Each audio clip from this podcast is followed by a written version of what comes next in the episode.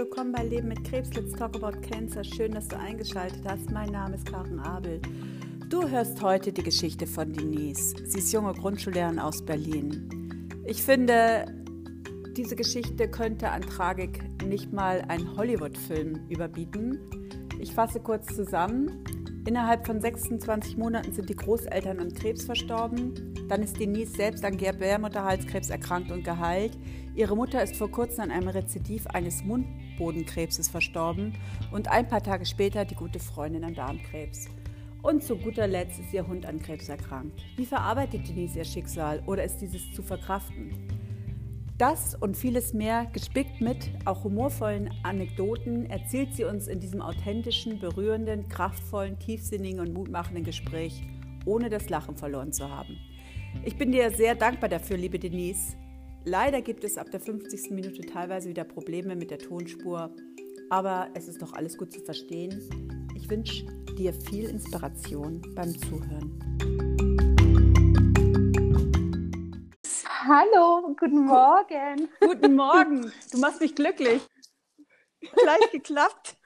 Gestern habe ich 20 Minuten gebraucht, bis wir in Verbindung standen. Also so schnell ging es schon lange nicht mehr. Sehr schön. Ja, Technik, die begeistert. Ja, genau.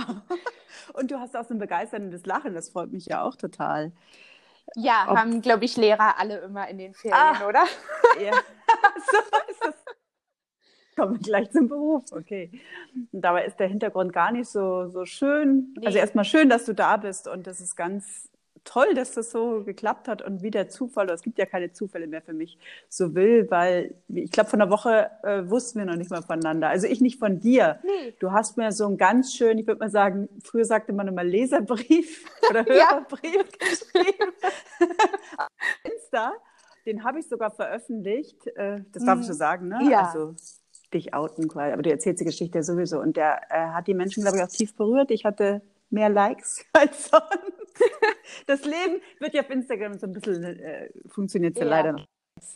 Aber danach bewerte ich ja das alles nicht, aber es fällt schon auf. Ähm, es war auch und ist ähm, sehr tiefgehend und ich finde, du erzählst es am besten mit deinen Worten auch gleich. Ja, also ich äh, also ich weiß gar nicht so richtig, also im November 2020 ist meine Freundin Ines im Alter von 36 an Darmkrebs verstorben. Das war am Dienstag, den 17. November. Und am Freitag, den 20. November, ist meine Mutter im Alter von 58 auch verstorben an den Folgen von einem Mundbodenkarzinom, der zurückkam als äh, extrem metastasierter Rippenfellkrebs. Oh. Genau. Mundboden ist, wie man sich das vorstellt, also unterhalb der Zunge oder was genau. ist das für ein Karzinom? Genau, das ist ein Plattenepithelkarzinom. Was ist denn ein Mundbodenkarzinom? Ist es da, wie man sich das vorstellt, unterhalb der Zunge oder was ist das? Ja, also bei meiner Mutter war das äh, quasi unterhalb der Zunge gewesen. Mhm. Das ist ein Plattenepithelkarzinom. Mhm. Und äh, meine Mutter war jemand, die wirklich religiös zum Zahnarzt gegangen ist. Also wirklich alle halbe Jahre zur Zahnreinigung. Und der Zahnarzt hat dann äh, 2016 eben gesagt, da ist was, das sieht aber aus wie eine Wucherung, die man mit Antibiotika behandeln kann. So. Mhm, mh. Und nachdem meine Mutter eben acht Wochen Antibiotika bekommen hat, haben wir alle oh. gesagt, sag mal, Mutti, also mehr als zwei Wochen eigentlich nicht. Das muss ja. irgendwas anderes sein. Und dann ist sie ähm, überwiesen worden zum HNO nach Potsdam ins Ernst von Bergmann Klinikum und da hat sie den Mund aufgemacht und hat sofort gesagt, das ist Krebs. So, also ohne weitere Analyse, der hat sofort erkannt, was es ist. Und mhm. dann wurde sie ähm, operiert also mhm. ihr wurde da ein Stück unten rausgeschnitten, dann wurde der Hals komplett aufgemacht beidseitig, um diese ganzen Lymphknoten da rauszunehmen. Oh Gott. Also das war eine Hammer-OP gewesen. Ich glaube, das hat zehn Stunden oder so gedauert. Ähm, und als sie dann wieder zu sich kam, war natürlich mit dem Sprechen schwer. Schlucken ging mhm. nicht mehr. Der mhm. Speichelfluss war komplett eingeschränkt. Also äh, wirklich hardcore. Ne? Und mm, mm. die Prognose war eben sehr schlecht, weil wohl diese Plattenepithelkarzinom sehr aggressiv ist. Also die Fünfjahresprognose lag bei 10 Prozent. Oh Gott, wieder so ein Prognoseding. Ähm, genau. Wie viele erkranken denn daran? Also, weil, äh, habe ich jetzt höre ich das erste Mal. Mhm. Ihr auch damals. Mhm. Also so richtig schön in Schock rein. Ähm, genau. Wie viele erkranken daran? Und, und deine Mutter war, Entschuldigung, ist noch, aber der statistisch typische Patient, oder? Nee, genau. Ja haben wir das schon wieder. War sie mhm. nicht. Und dazu muss man aber sagen, dass ich zum Beispiel, also ich habe mir Bärmutterhalskrebs gehabt und war jetzt oh. im Januar bei meiner Frauenärztin und habe ihr dann erzählt, dass meine Mutter äh, ein Mundbodenkarzinom hatte. Und darauf hat meine Frauenärztin direkt gesagt, sie machen jetzt den Mund auf, wir nehmen jetzt einen Abstrich, ob sie da HPV haben. So, weil das auch durch diesen HPV mit ausgelöst werden kann, weil das genau das gleiche wie im Gebärmutterhals, diese Plattenepithel, ne? So. Oh, okay. Genau. Also der kam jetzt auch zurück als negativ und so, aber halt wissen ganz viele Leute nicht, dass dieser HPV auch die Sachen im Mund auslöst. Und deshalb steigt diese Rate, meinte meine Ärztin. Die Rate steigt an. Okay, also dieser HPV-Virus, das ist jetzt ein ganz heißes Thema, mhm. weil ähm, ich habe ja auch eine 13-jährige Tochter und werde sie jetzt auch impfen lassen, äh, obwohl ich jetzt nicht der durchgehende Impfbefürworter ja. bin. Aber ich kenne jetzt auch Analkarzinom, ist ja, ja, auch so ein Ding. Kommt ja, auch der und schon an immer mehr Sachen. Ne? Also genau. immer mehr, was auch echt unbekannt ist. Deswegen ist es so wichtig, dass du das sagst. So viele Krebsarten, die viral entstehen inzwischen. Genau. Genau. Mhm. Also das war echt ein Hammer und sie meinte halt, äh, sie schickt es ein ähm, als Probe, weil man das auf den gleichen Primer testen kann. Also auf den gleichen PCR-Test springt der an. Mhm. Und dieser Krebs, dieser Mundbodenkarzinomkrebs oder auch Zungenkrebs. Also Ach, das ist auch Zungenkrebs. Ist halt echt. Also ist halt wirklich Oh, du bist zwischendurch immer wieder weg. Wie doof ist das denn? Hörst du mich noch? Du warst kurz weg. Ja, jetzt höre ich dich wieder. Aber du, ja, du warst auch bei mir weg. Also du warst weg. Also du, also das ist der Zungenkrebs auch. Oder ist es derselbe? Ja. ja. Aber, ich hatte gestern ein Zungenkrebs-Interview. Also das ist ja jetzt verrückt. Ja. Also hm, es ist oft okay. dasselbe.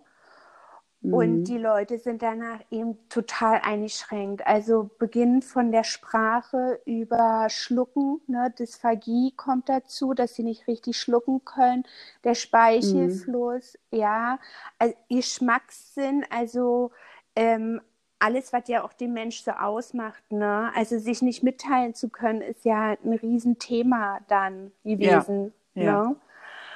Ja. Und meine Mutter war aber so, ja, ist mir egal, also ich bin keine Zahl, mir wurscht, ich mhm. mache das jetzt so. Ja. so. Okay, also schon mal eine grundpositive Einstellung. Ja, ja, ja. Eine Macherin. Genau, ja, ja, mhm. genau. Mhm. Sie mhm. hatte dann Bestrahlung danach.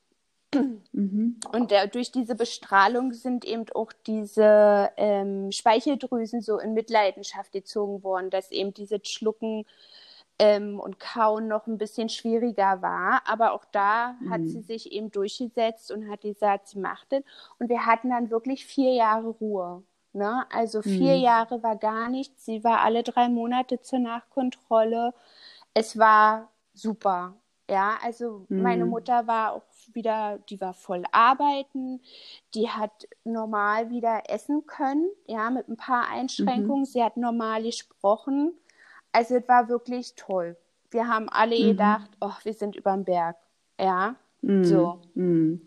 Und dann kam im Mai, da war ich unterwegs mit dem Hund, da rief sie mich an abends und hat gesagt, Denise, ich bin im Krankenhaus und ich werde morgen punktiert an der Pleura. Ich so, was?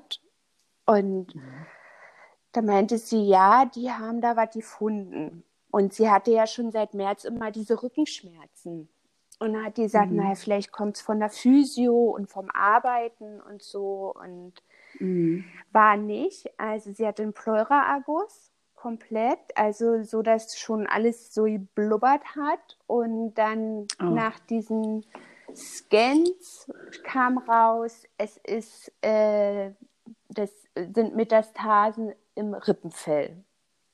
Mhm, mh. Und meine Mutter war aber zu dem Zeitpunkt so, dass sie uns da nicht viel gesagt hat. Ja, mhm. also mhm. ich hatte dann mal gegoogelt, weil wir ja aus der DDR kamen und mhm. habe sie gefragt, ob das ein Pleura-Mesothelium ist, also so ein Rippenfellkrebs, der durch Asbest ausgelöst wird. Ne? Okay. Und da mhm. meinte sie, nee. Jetzt bist du schon wieder weg. Hallo? Hallo? Ja, jetzt warst du wieder weg. Ja.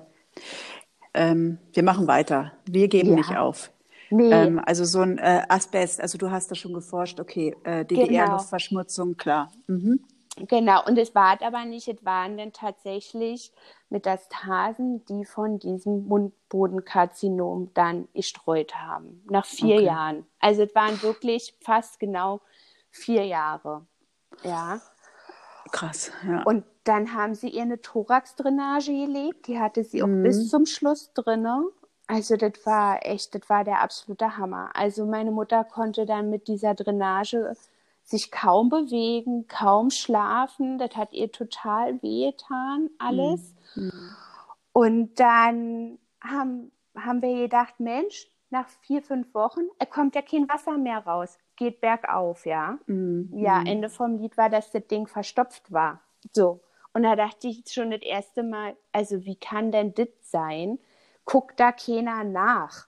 Also, mhm die legen da irgendwas drin und dann was? Ist es dann da oder wie läuft es? Naja, ja. und dann kam ja quasi, ne, war ja Corona und meine ja. Mutter musste dann zur Immuntherapie. Also mhm. die hat eine Immuntherapie bekommen und musste dienstags zum Corona-Test und donnerstags immer kam diese Infusion, alle drei Wochen. Ne? Mhm. Ne? Man hatte sich dafür entschieden, weil man eben dachte, es wäre die bessere Variante gegenüber der Chemo. Mhm. Weil man muss dazu sagen, also meine Mutter ist dann total abgemagert.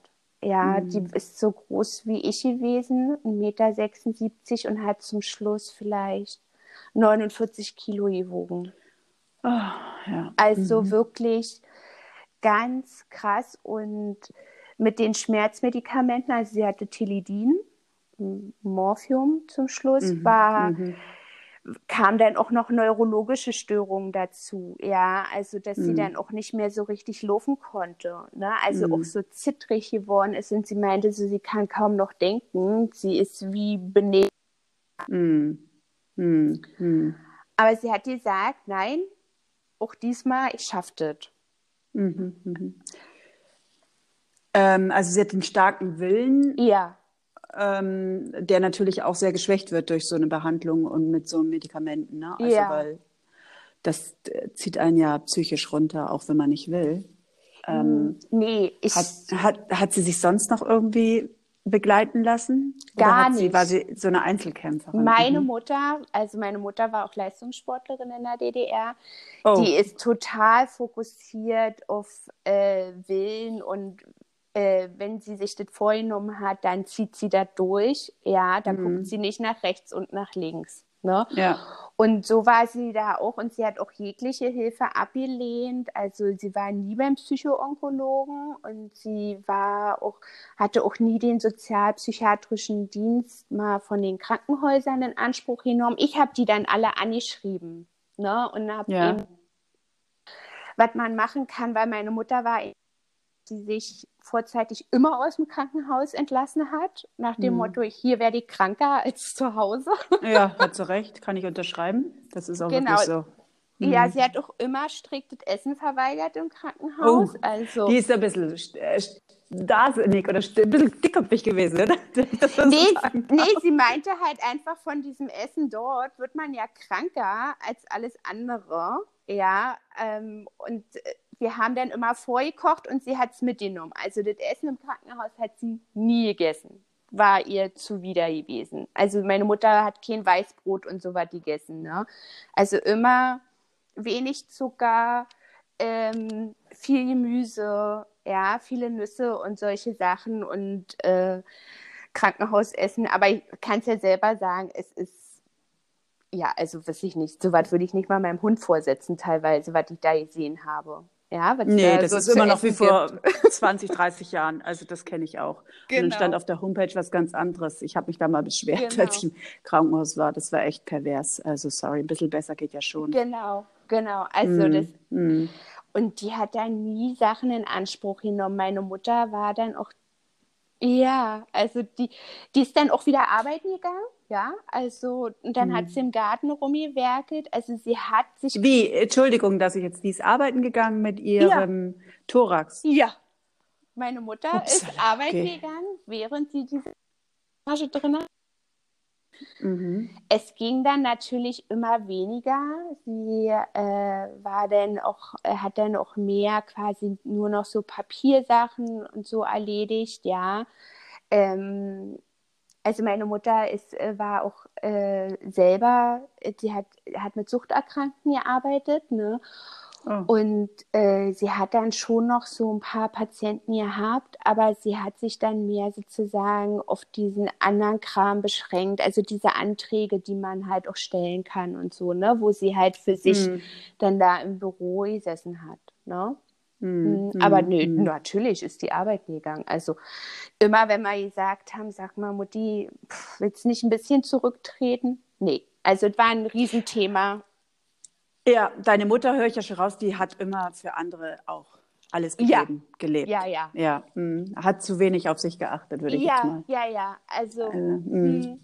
Ja. Genau, also da war sie da total konsequent. Sie hat dann, ich habe, glaube ich, im Ende Mai habe ich einer Freundin geschrieben, sage, Jenna, ich glaube, meine Mutter stirbt. Weil meine Mutter am Telefon mal zu mir gesagt hat, Denise, ich brauche mir ja um dir jetzt keine Sorgen mehr zu machen. Du bist abgesichert, du hast deinen äh, Job, es läuft alles und so. Und das waren ja ganz ungewohnte Töne von meiner Mutter. Mm, mm. Ja. Ja, also das spürst du, glaube ich. Genau. Und mm. wir hatten dann halt auch Riesentheater mit der Krankenkasse, mit diesen Transportkosten. Die haben sie ja immer mhm. zur Immuntherapie gefahren, aber dadurch, dass sie ja vorher immer diesen Corona-Test brauchte, zwei Tage vorher, dort haben sie halt diese Kosten nicht übernommen, diesen Fahrdienst, mhm. ja. Mhm. Und dann sind wir da im Sommer zu dieser Krankenkasse hin und meine Mutter hat sich echt abgequält, ja, auf Tilidin und alles und so. Und diese Frau, die war wirklich, dass sie gesagt hat, ja, aber der Corona-Test ist ja nicht Therapie inklusive. Und ich dachte, ich höre nicht richtig.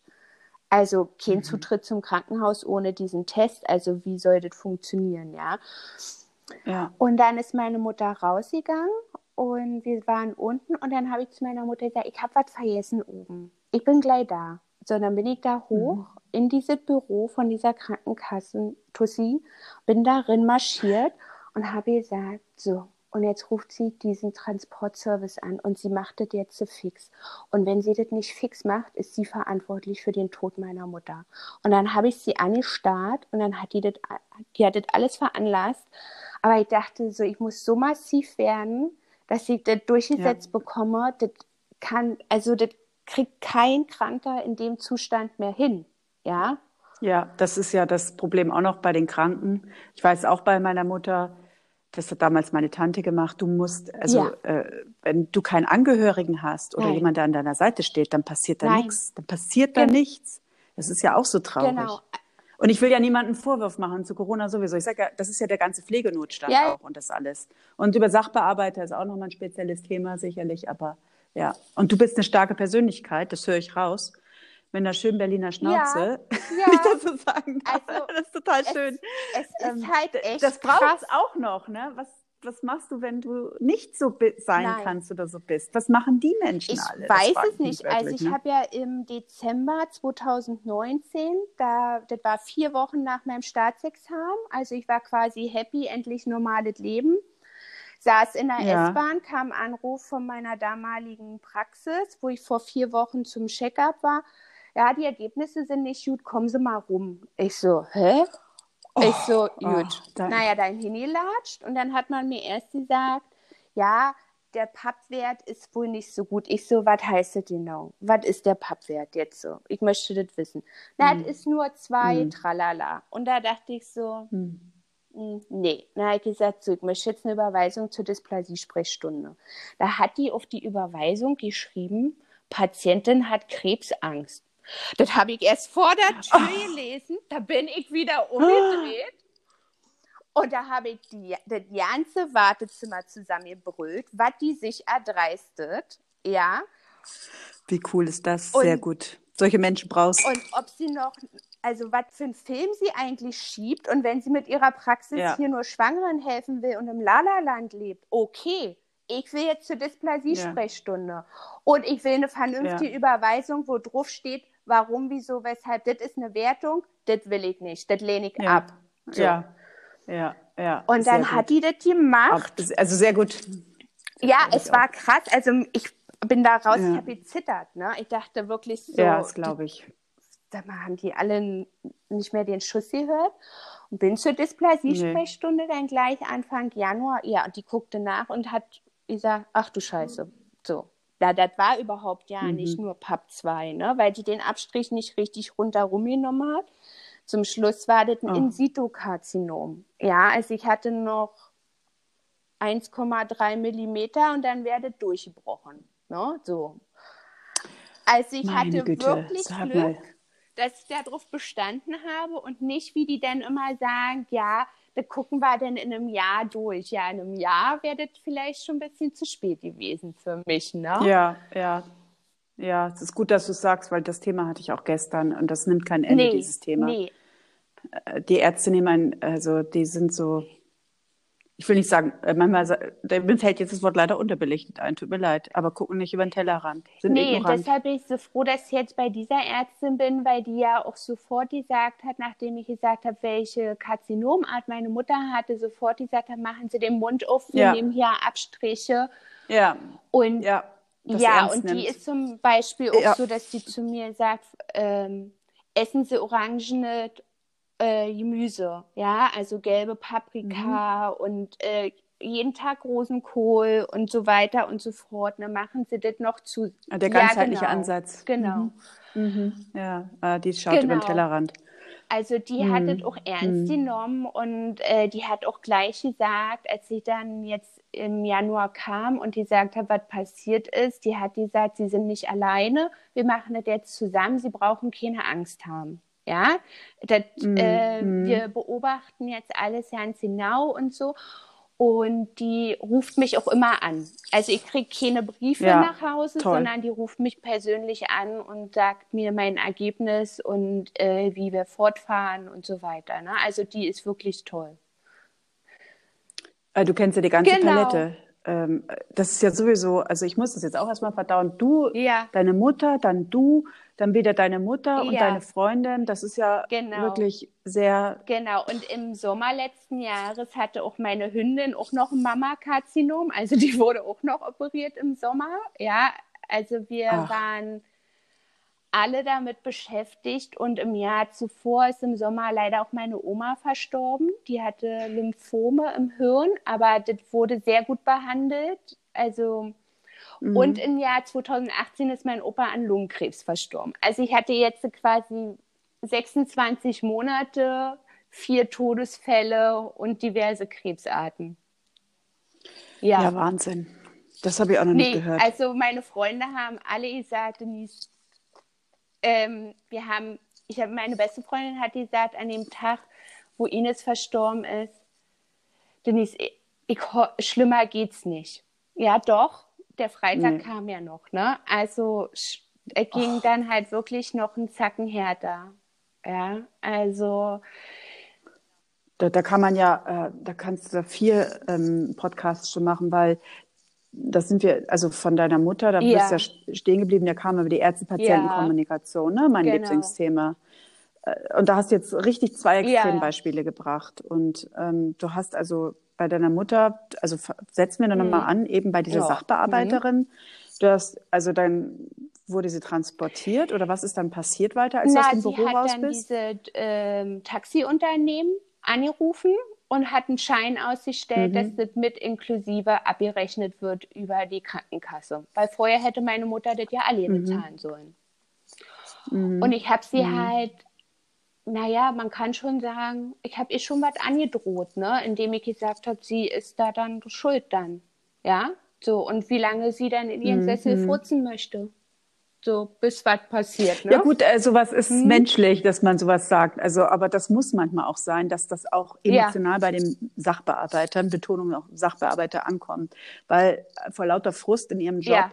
die auch, glaube ich, ähm, jegliche Empathie verloren haben und nur noch im Paragraph denken und sparen müssen. Ne? Das muss man ja auch sagen. So funktioniert ja, das ja meist. schon, aber ich, also ich muss dazu halt sagen, also ich bin Grundschullehrerin und wir haben ja das gleiche Problem. Ne? Wir haben ja Lehrermangel ohne Ende mhm. und ich arbeite ja auch in einem mhm. Bezirk, mhm. der sozial schwach ist, also in Kreuzberg. Und ich kann da auch mhm. nicht in die Klasse gehen und sagen, ja, ich reiß mein Ding hier runter und gucke auch nicht nach rechts oder nach links, ja. Also ja, äh, so ja. funktioniert es ja nicht, ne? Und diese Gespräch mit der Dame von der Krankenkasse war eben für meine Mutter auch total anstrengend, weil meine Mutter hat ja schlecht Luft gekriegt durch die Drainage. Ja. Und war ja vorher ja. quasi schon bei diesem Corona-Test an dem Tag und war ja auf vier Teledin-Tabletten. Ja, also man muss sich mal vorstellen, auf welchem Level Krass. die gelaufen ist, ne, an dem Tag. Und die wurde Wahnsinn. da nicht ernst genommen. Und ich äh, habe meiner Mutter aber bis zum Tod nie gesagt, dass ich da oben quasi die Frau rund gemacht habe. Ja, du wirst schon wissen, warum. Das ist der Stolz seiner genau. Mutter gewesen und das genau. ist ja auch genau. gut so. Ja, also dann hätte sie sich da auch noch Sorgen gemacht, immer ja. innerlich oder genau. für, was auch immer. Oder gemerkt, ich kann nee, das nee. nicht mehr. Ja. Nee, nee. Ja. Und wir, also ja. wie gesagt, im Mai war mir das halt komisch und da hatte ich gedacht, meine Mutter stirbt. Ja, habe den Gedanken aber weggeschoben. Mhm. Und Ines mhm. und ich mhm. haben uns ja kennengelernt in der Schule, wo ich arbeite. Also ich habe da vor drei mhm. Jahren angefangen und Ines kam dann kurz nach mir wieder zurück in den Job. Und ich wusste nur, die war krank und war wieder da. Und die hatte eine Trennung hinter sich, weil ich erst später erfahren habe, dass der Mann sie verlassen hat aufgrund der Krebserkrankung. Ja, der konnte damit nicht umgehen. Okay. Mhm. Und mhm. Ähm, mhm. sie hat immer gesagt, ich bin, ja, alle meine Freunde sind in Beziehung und so. Und dann habe ich gesagt, komm mit uns mit, komm mit uns mit. Und so fing das dann halt mhm. an. Ne? Mhm. Du hast sie, warst sympathisch oder bist auch empathisch, das wird man ja durch und durch raus. Und genau. hast sie mitgezogen. Das einzig genau. Wahre, was man auch machen genau. kann, finde ich. ja, sehr schön. Äh, mhm. Irgendwann habe ich sie dann gefragt, woran sie denn erkrankt ist. Und dann hat sie gesagt, sie hat Darmkrebs. So, und dann hat sie gleich gesagt, sie ist mhm. Stufe 4. Mhm. Und da meinte sie, das ist palliativ, mhm. für mich gibt es keine Heilung mehr. Und dann habe ich gesagt, mhm. Ja, Wunder passieren ja schon manchmal. Ne? Also ähm, Mhm. Und dann hat sie so diese ganze Geschichte erzählt. Ja, also sie hatte halt immer mhm. Magenschmerzen gehabt und hat sich erbrochen und es ging über Wochen und wurde mhm. mehrfach auch mit dem Notarzt abgeholt, weil die hat im vierten OG gewohnt, die kam da nicht mehr runter alleine. Ja, so stark waren die Schmerzen. Mhm. Und die haben immer nichts gefunden. Dreimal war das. Also das ging über drei, Ach. vier Monate. Ja, so. Und mhm. zum Schluss hat mhm. sie dann mhm. darauf bestanden, dass die jetzt wirklich mal Magen-Darm-Spiegelung machen. Ja, und da, Nein. Und das haben die selber Nein, nicht weil sie immer oh gesagt oh haben, mit 32 hm. damals, sie wäre zu jung. Ja. Ja, oh, genau. schon wieder das. Ich kann es nicht mehr hören. Genau. Ich kann es nicht mehr. Erst ab 55 Statistik. Genau. Ich kann es nicht mehr hören. Und da werden so große, ich, ich stolper jetzt jeden Tag wieder drüber gefühlt oder in Zeitschriften, äh, Burda, ja. weil der Sohn ja gestorben genau. ist, der ist auch mit 20 oder so. Riesenkampagnen genau. in der Zeitung. Jeder Otto-Normalverbraucher weiß davon und die Ärzte. Genau, und okay, Ines hat weiter. gesagt, ich fühle da aber was. Ja, da ist irgendwas. Naja, mhm. und dann mhm. war Darmkrebs. Mhm. Oh, und dann haben sie sie halt sofort operiert und haben aber mhm. nicht lange genug gewartet, bis nach dieser großen Bauch-OP diese Nähte komplett verheilt waren. Und haben ihr direkt Chemo gedonnert mhm. und dann sind diese Nähte aufgegangen. Och, die nächste Not-OP. Ja, Och. so. So, und dann hat sie sich davon ja ein bisschen erholt und dann war sie beim Frauenarzt und dann, das war vier, fünf Monate später, äh, da hat man eh gesagt, naja, der, am Eierstock ist eine Zyste, muss ich aber keine Sorgen machen. Und Ines dachte so, nee, nee. Und ist angefangen, so, sozusagen, hat so einen Ärztemarathon hingelegt, ja, bis jemand wirklich nachgeguckt mhm. hat, ja, und da war alles voll mit Metastasen. Also wurde alles ausgeräumt, also Gebärmutter, Eierstöcke, alles. Und dann haben sie eine HIPAC gemacht, so eine warme Chemospülung. Mhm. Und dann hatte ja. sie neun mhm. Monate nichts. Also dreimal MRT war quasi frei. Und wir haben uns alle gefreut. Mhm. Ja, und dachten, oh Gott sei Dank, mhm. so ein bisschen Entspannung ne, nach diesem Jahr. Und sie mhm. kam dann auch wieder richtig gut zu Kräften. Und die war genauso wie meine Mutter. Arbeiten, arbeiten, arbeiten. Ja, mhm. so. Ich weiß nicht, ob das so ein mhm. ostdeutsches Phänomen ist, Ja, das kann natürlich sein, ja. Das kann, ich meine, das haben auch genügend Westdeutsche. Ja. Das ist typbedingt und leider sind wir in einer Gesellschaft, genau. die sich genau. über den Job definiert. Naja, Aber gut. und dann, mhm. bumm, die erste Lebermetastase. Aber konnte operiert Ach. werden, minimal invasiv, super. So, dann ging es weiter, drei Monate mhm. später, nächste Lebermetastase. Und so ging das quasi die ganze Zeit.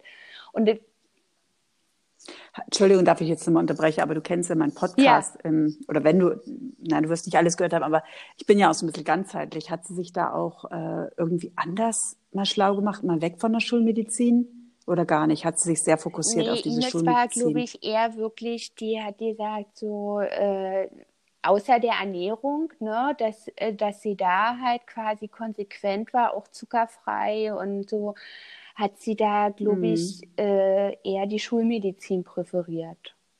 Ja. Mhm. Okay. Und ich weiß halt, letztes mhm. Jahr im März war sie halt ähm, da, die Lebermetastase wurde an einem Dienstag operiert und Donnerstag stand die schon wieder in der Schule. Ja, so, ich so, mhm, okay. Und das Boah. war ja, genau, ja, das war ja die Woche, ne? bevor das losging mit diesem mhm. ersten Lockdown wegen Corona. Hm. So, und mhm. dann ist sie mhm. ja, weil sie ja Risikopatientin war, ist sie ja zu Hause geblieben und hat ja dann für mich Sachen mitgemacht, ja. Und äh, im Juni bin ich quasi in die Schule gekommen, das war kurz vor den Ferien, zwei Wochen vorher. Und da saß sie, ich so, was machst denn du hier? Ja, was hast denn du hier zu suchen? Da meinte sie, sie mhm. muss heute mhm. zum MAT und die war Sonderpädagogin und sie macht eine Testung auf äh, bei einem Kind, wo Autismus vermutet wird. Ich so, ach so, naja. So, und dann mhm, hatte ich nichts mhm. gehört nach dem MAT. Und da wusste ich schon, das ist nicht gut ausgefallen. Oh. So. Ja. Und dann mhm. habe ich sie angeschrieben und habe gesagt, ja, ich weiß genau, dass das nicht gut ausgefallen ist. Sie braucht sich jetzt ja nicht verstecken. Was ist denn los? Und dann hat sie nur geschrieben, ja, diesmal war es gar mhm. nicht gut. Mhm. Mhm. Da habe ich mir aber nur nicht bei gedacht, ne? Und dann hatte ich sie ja besucht an dem Wochenende, wo sie Geburtstag hatte, bei ihren Eltern draußen. Das war so 100 Kilometer von Berlin entfernt. Und da hat sie auch noch nichts. Mhm. Sie sagte, es war ein brüllend heißer Tag, ich glaube 36 Grad. Ne? Und wir lagen im Pool und alles und so. Mhm. Und da hat sie nichts gesagt. So, Montag hatte sie Geburtstag und dann, mhm. weil sie ja da, sie wohnte an, ähm, da gibt es diesen Flaming Skate, also so eine 100 Kilometer lange asphaltierte Strecke, die man mit Inline Skates befahren kann. Und dann schrieb ich ihr die Woche danach, mhm. Ines, hast, ich, ich kauf mir Inline Skates, hast du Bock, wollen wir fahren? Und dann meinte sie, Denise, ich habe noch welche hier, mhm. welche Schuhgröße hast du? Like 39. Meint sie, super, dann komm rum in meine Wohnung im Prenzlberg. Dann bin ich dahin marschiert, mhm. das war ein Sonntag. Und ihre Schwester war da. Und ich so, was macht denn ihr hier? Und dann sagte sie mir, sie löst ihre Wohnung auf. Ich so, was? Mhm. Und äh, ich saß da an, ich saß am Küchentisch und dann sagte sie mir, sie wird sterben. Man gibt ihr nur noch ein paar Monate. Mhm. Ich dachte, ich dachte wirklich, ich falle nach hinten um, ne? Also. Mein Gott. Ja, das muss genau. man erstmal alles selber packen, Und dann war ja. ihre mhm. Schwester mhm. kurz auf Toilette mhm. und wir hatten diese Inlineskates anprobiert und dann sagte sie zu mir, und du denkst an mich, wenn du damit fährst. Und ich wusste ja nicht, mhm. wohin mit mir, mhm. ja. Mhm. Da hat sie gesagt, willst du irgendwas noch haben? Und dann hat sie gesagt, ja, Ines, eine Pflanze. Ich nehme immer von allen Leuten, die versterben, immer Pflanzen mit, weil ich immer die Gefühl habe, dann wächst noch was. Also Mm, ja, ist genau. ein schöner Gedanke. Und wir sind ja, dann runter, sie sind, die sind dann zum Zug und dann sind die beiden um die Ecke gebogen und ich stand am Auto und ich dachte wirklich so, das gibt's nicht. Also, das gibt's nicht. Mm. Ja, man muss ja auch erstmal das realisieren. Genau. Und, und ich hatte dann raus, meine ne? Mutter angerufen mhm. und habe ihr das gesagt. Und meine, der erste Satz meiner Mutter war, und Denise, du machst ihr keine Angst jetzt so. Und ich sag, nein, Nein, aber mhm. was soll ich mhm. machen? Ich weiß nie, was ich machen soll. Mhm. Und meine Mutter meinte, mhm. so normal wie möglich weiterzumachen. Ich so, mhm. Naja, okay. das, also wir haben ja da immer mhm. unterschiedliche Auffassungen gehabt, aber wir, mhm. ja, ja. Ja, ich verstehe also, das schon. Genau. Ja, sie war sehr hart sich gegenüber. Aber sie meinte genau. damit wahrscheinlich kein Mitleid, ne? Genau. Das ist ja das große Thema. Nee. Mhm. Weil das genau. will kein Krebskranker. Mhm. Mhm. Mhm. Ja. Das weißt du selber. Ja. Was soll ich dir denn sagen? Ich meine, nee, du kennst also, alle Perspektiven, muss man jetzt will man, fast sagen. Will man ja einfach nicht. Ne? Hm. Man ist ja auch nicht nur der Kranke. Ne? Nee. Das ist halt ein Teil ja, davon, genau. aber halt nicht nur. Und wir waren eine Woche später, ja. waren wir essen im Prenzlauer Berg und da waren auch noch andere Arbeitskollegen von uns dabei, mit denen sie auch ein wirklich gutes Verhältnis hatte. Und dann sagte Ines den anderen eben auch, Och, ich habe da an diesem Tisch gesessen. Gott sei Dank war mein Hund dabei, ja. Ich habe dann, es sind nur die Tränen gelaufen und so. Und Ines schrieb mir dann irgendwann später, als ich zu Hause war, dass da auch so traurig ist, dass sie mich da so traurig sieht und dass es bisher immer eine Lösung gegeben hat und sie hofft auch auf ein Wunder und so. Und dann habe ich ihr geschrieben, du, pass mal auf, mhm. das ist eben die Kehrseite von Bindung. Ja, also da ist man eben mhm. einfach traurig, wenn man den anderen gerne hat. Ja, das muss sie jetzt einfach mal mhm. ertragen. Na? ja. Ja ja, ist ja menschlich, das ist vollkommen okay. Ich glaube, ja, ja. Ehrlichkeit also, ist immer gut. Wie gesagt, ja. wir haben dann noch viel gemacht, auch im Sommer und so Kutschfahrten gemacht. Äh, Ines hat hier für meine Hündin hier so eine Wurfkeule besorgt. Also dieser Hund wurde gepempert bis Anschlag, ja, von den Eltern. Mhm, und mhm. dann mhm, mhm, war es September und dann rief Ines mich an und sagte, du, mein Vater hat auch Krebs. Ich so, willst du mich verarschen? Ich so. Mein Gott. Und der hatte Magenkrebs, ja. Wahnsinn. Und das war nachher so skurril. Also anders kann ich schon nicht mehr beschreiben, weil ich war dann, sie war, das war Mitte Oktober kam sie ins Krankenhaus nochmal, weil sie so Beschwerden hatte. Und sie lag auf der Gastroentolo. Mhm. Genau. Ja, Entologie, was weiß ich. Und ich kenne die Fachbegriffe. Drei ja, ja, Zimmer weiter lag ja, ihr Vater. Ja, also sie lagen da quasi beide auf gleicher oh Station. Ja, ja. Nein. Mhm, genau. Meine Herren. Und ähm, ich bin dann dahin, da war halt Herbstferien, ne? Corona wieder voll am Start. So. Mhm. Und ja. ich war ja, also ich muss ja dazu sagen, also Dreistigkeit kennt keine Grenzen bei mir. Ja, und ich bin dann quasi durch so einen Bauaufzug auf diese Station gekommen.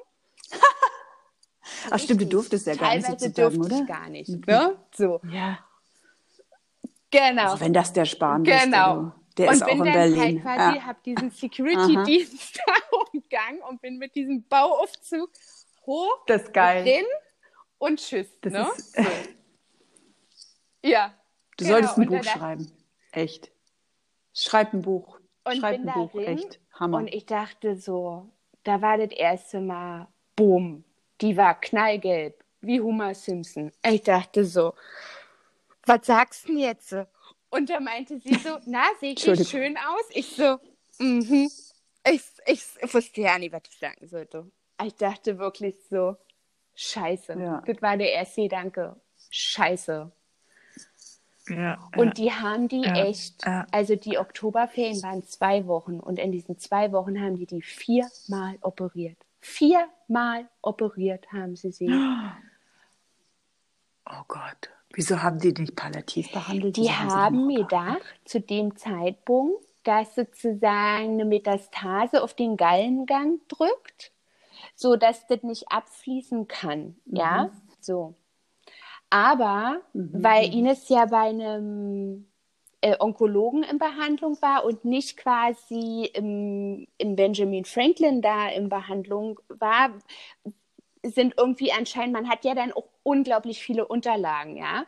Und anscheinend ist Kim aufgefallen, dass Ines mhm. schon seit zwei Jahren keine Gallenblase mehr hat. Also konnte das also gar nicht sein. Ja, so. Oh Gott. Nein, das genau. ist ja, also, also es war, echt es war im Prinzip war ein Abszess. Sie hat dann auch Fieber bekommen, hoch, also 40 Grad. Und bis die den Abszess gefunden haben, wurde die eben viermal operiert, ja. So. Genau. Geh mir weg. Genau, und ich war dann Nein. am 23. Oktober wieder da. Und da dürfte sie dann schon so viel Besuch ja. empfangen, wie sie möchte. Und wie lange sie möchte. Ich, mhm. Okay. Genau. Okay, sagt da alles. Also da, Nein, aber sie lag war immer sie da noch in der auf der Gastabteilung oder wie war das? Oh nein. Nein, also genau. und ich kam da an Ort. und der, ich muss sagen, dieser eine Krankenpfleger da, der war ganz toll. Das war so ein älterer Mann und der, ich kam an mhm. und habe gefragt, hier, ich suche Ines. Hm, hm, hm. Ja, und er meinte so, die wurde operiert ich so, aha, schon wieder? Und äh, er so, ja. Und äh, die müsste aber jeden Moment hochkommen. Naja, also ich habe anderthalb Stunden gewartet. Dann kam sie, wurde in einem Bett hochgefahren. Das Laken nass, das Kopfkissen nass, also alles nass. Ich so, sie selber war nass. Ich dachte so, haben die die da einfach liegen lassen? So, und der Pfleger kam dann halt auch sofort mhm. und hat das alles gemacht. So, und dann habe ich ja Ines mhm. angezogen, ne? Und man muss dazu sagen, sie war da zu dem Zeitpunkt schon voll mit Wasser. Also sie hatte einen Bauchumfang wie im sechsten Monat schwanger, obwohl sie ganz dünn war. Die Beine waren voll. Mhm. Also, mhm. ähm, oh und wir saßen dann da, ich habe sie eben angezogen und dann hat sie sich wieder hingelegt in dieses frische Bett und dann kam der Oberarzt und hat dann gefragt, ob ich mit drinne bleiben kann und Ines sagte ja, ja. So und er hatte dann so eine Tablettenpackung in der Hand. Ist so, was, naja, das war die nächste mhm. Chemo. Ist so, mh. ja, genau. Also sie hat quasi Was? zwei Stunden nach OP ah. diese nächste Chemokeule bekommen. Wie gestört ja? ist das denn? Sie wollte die hat sie das bekommen, sogar. die konnte sie nicht verweigern. Sie wollte das. Sie wollte das. Oh nein. Ah gut, genau. sie hat sich genau. an der Schulmedizin festgehalten. Unbedingt. Okay, ja. Mhm. Sie hat nicht losgelassen. Oh, die war da. Ich kann das nicht fassen, weil sie hätte ja auf der Palliativen genau. sein sollen. Da hast du auch die richtige Betreuung.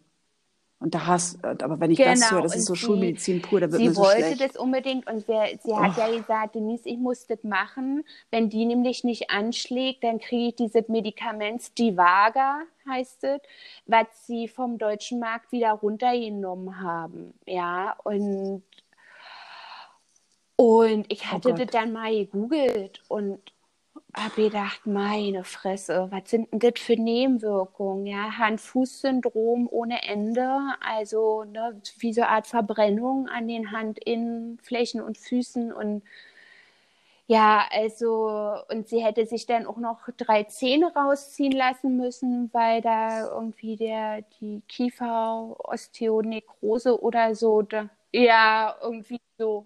Osteoporose, ja. Äh, äh, Nekrose, genau. Entschuldigung, Osteoporose was anderes. Ich bin jetzt auch schon ganz durcheinander. Das, also, ich will es gar nicht hören, weil das ist nee, ja, äh, das hätte sie ja körperlich schon gar nicht mehr geschafft. Also nee, sie hat so ein bisschen. Und sie hat da festgehalten. Und sie kam okay. dann aber Ende Oktober mm.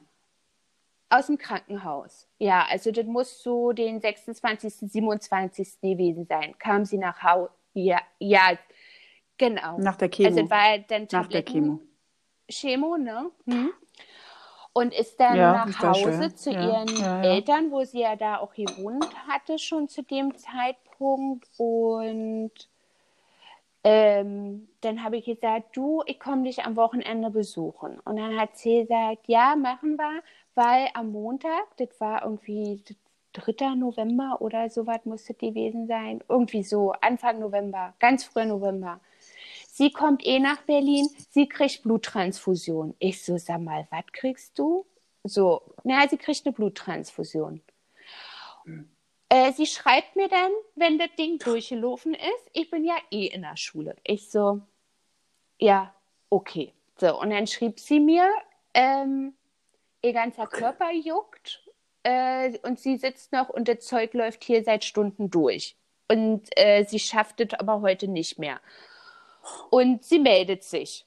Ich so, ja, na Gott. klar. Also, ne, ich dachte einfach nur, um Gottes Ja. wie, wie viel tragen. Mhm. Ja,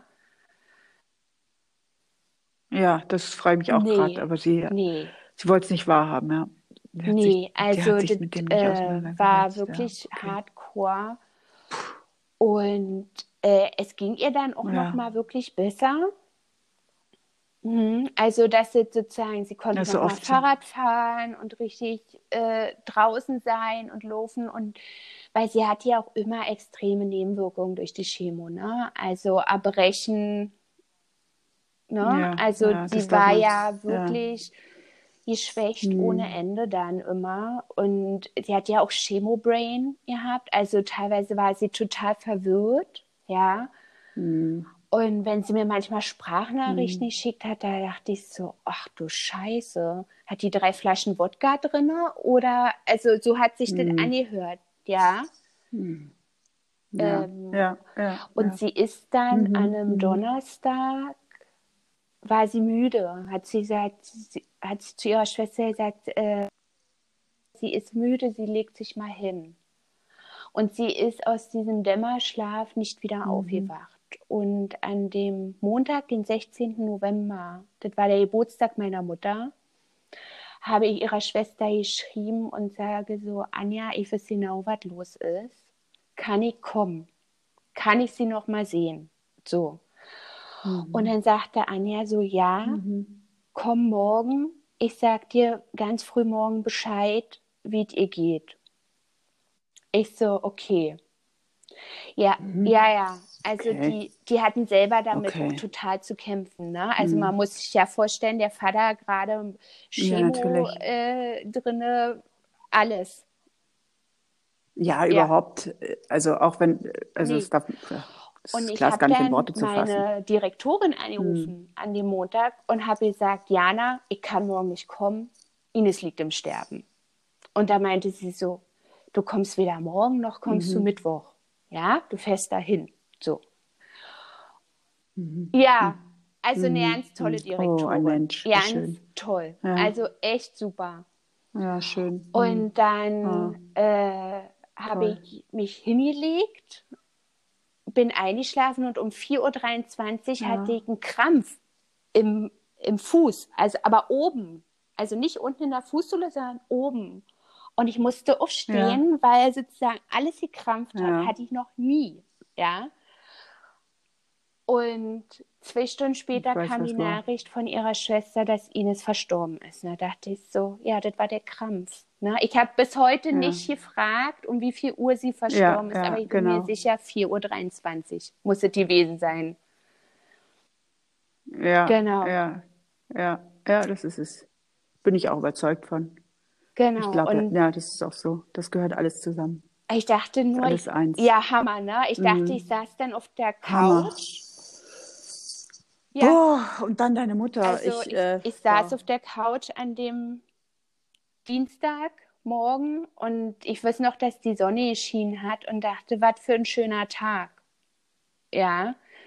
Und habe das ja nicht richtig Mhm. begriffen, was da passiert ist. Und habe dann in der Schule angerufen und habe gesagt, Ja. ich kann nicht kommen. Ines ist verstorben. Ich so.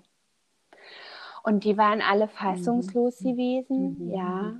Ähm, mhm. Mhm. Ja, und habe mich dann aber an dem Donnerstag hingequält zur Schule wieder, weil ich dachte, oh. ich kann meine Klasse nicht im Stich lassen. Ja, so. Das, und habe dann aber bin hin und habe mhm. gedacht, so, ich habe, also ich habe eine Jühlklasse, das Klassenstufe 1 bis 3 gemischt und habe gedacht, so, weil ja im mhm. Foyer von der Schule wurde ja ein Bild von Ines auch aufgestellt und die Kinder hatten die Möglichkeit, ihre Gedanken in eine mhm. Box zu werfen dazu, ja. Und habe eben gedacht, ich thematisiere das auch mit den. Kindern. Die haben ja mitgekriegt, dass mir das nicht gut ging. Ne? Und dann hatten wir eben mhm. so, einen, ja. so einen Sitzkreis und ich hatte so ein Buch vorgelesen ähm, über einen Fuchs, der, der dem Tod entkommen möchte, indem er quasi da Tricks anwendet und aber nachher merkt, dass das gar nicht, dass man dem gar nicht entkommen kann und dass das vielleicht auch nicht unbedingt schlimm ist.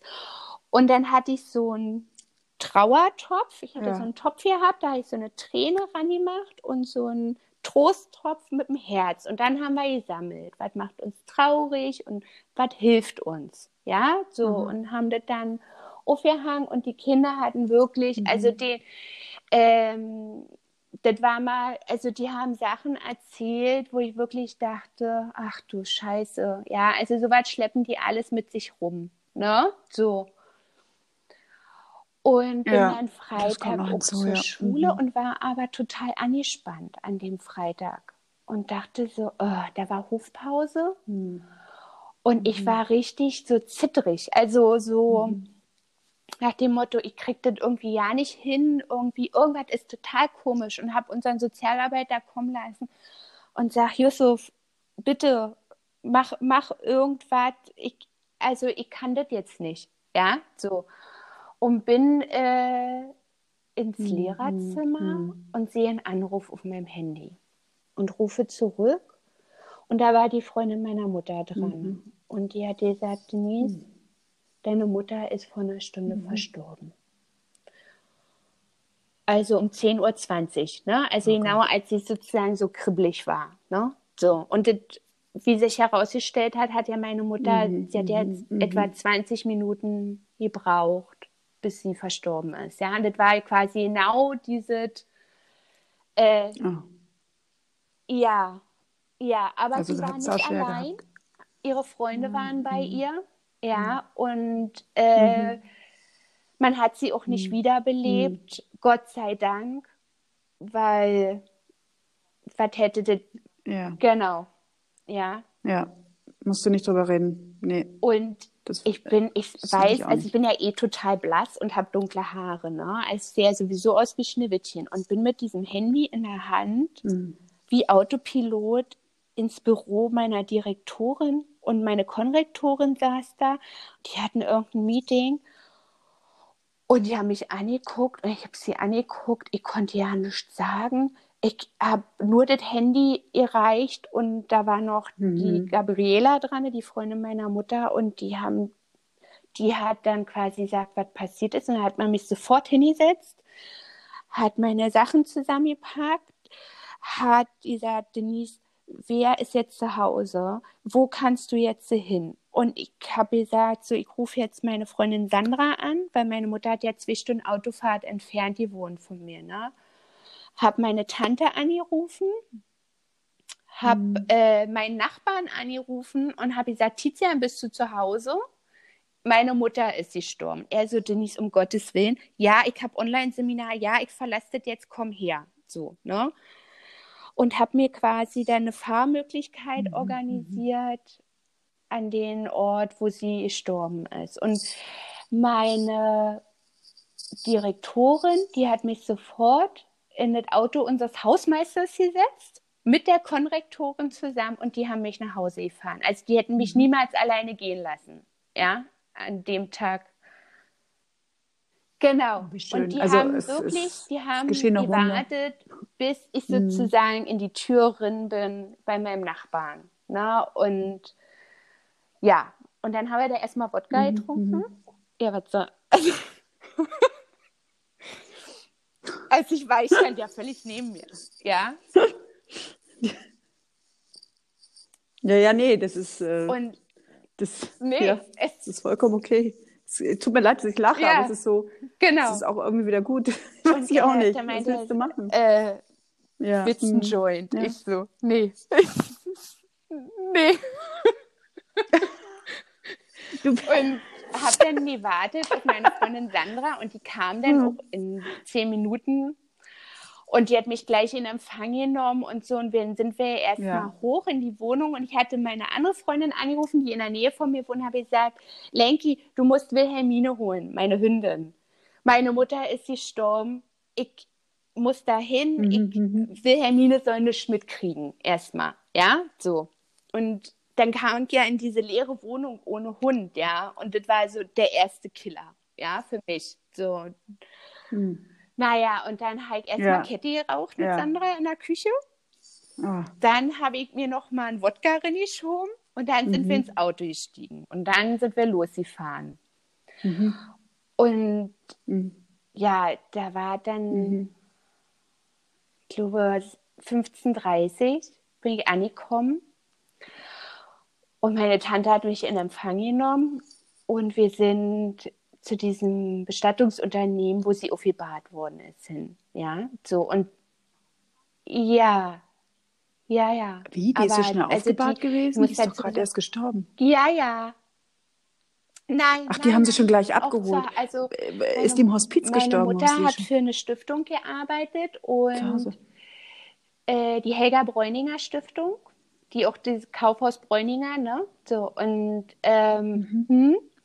und Helga hat irgendwann Ah. meine Mutter angerufen und hat gesagt, du ziehst bei uns da in diese Einliegerwohnung, wir können dich da versorgen, weil die hatten ja auch so eine Stiftungs-Catering-Sache und so. Das, und meine Mutter hat sich endlos lange dagegen gewehrt, aus dem Haus auszuziehen. Und, und ähm, hatte Ja, dann aber ja. gemacht. Und so war sie aber auch jeden Tag eingebunden. Ne? Also hatte soziale Interaktion und so weiter. Also das war wirklich gut Mhm. gewesen.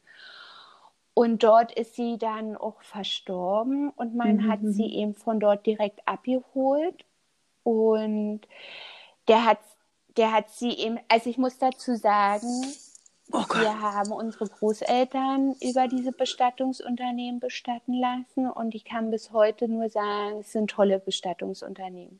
Ja, Mhm. also nein, Familienbetrieb, Keine Kette, sondern noch so was Persönliches. Genau, Ja, also ich ganz weiß. toll. Ja, Naja, ja und ich auch dann- erlebt bei meiner Mutter. Ich dürfte auch Mhm, immer den mhm. Hund mit in die Aufbahrung nehmen.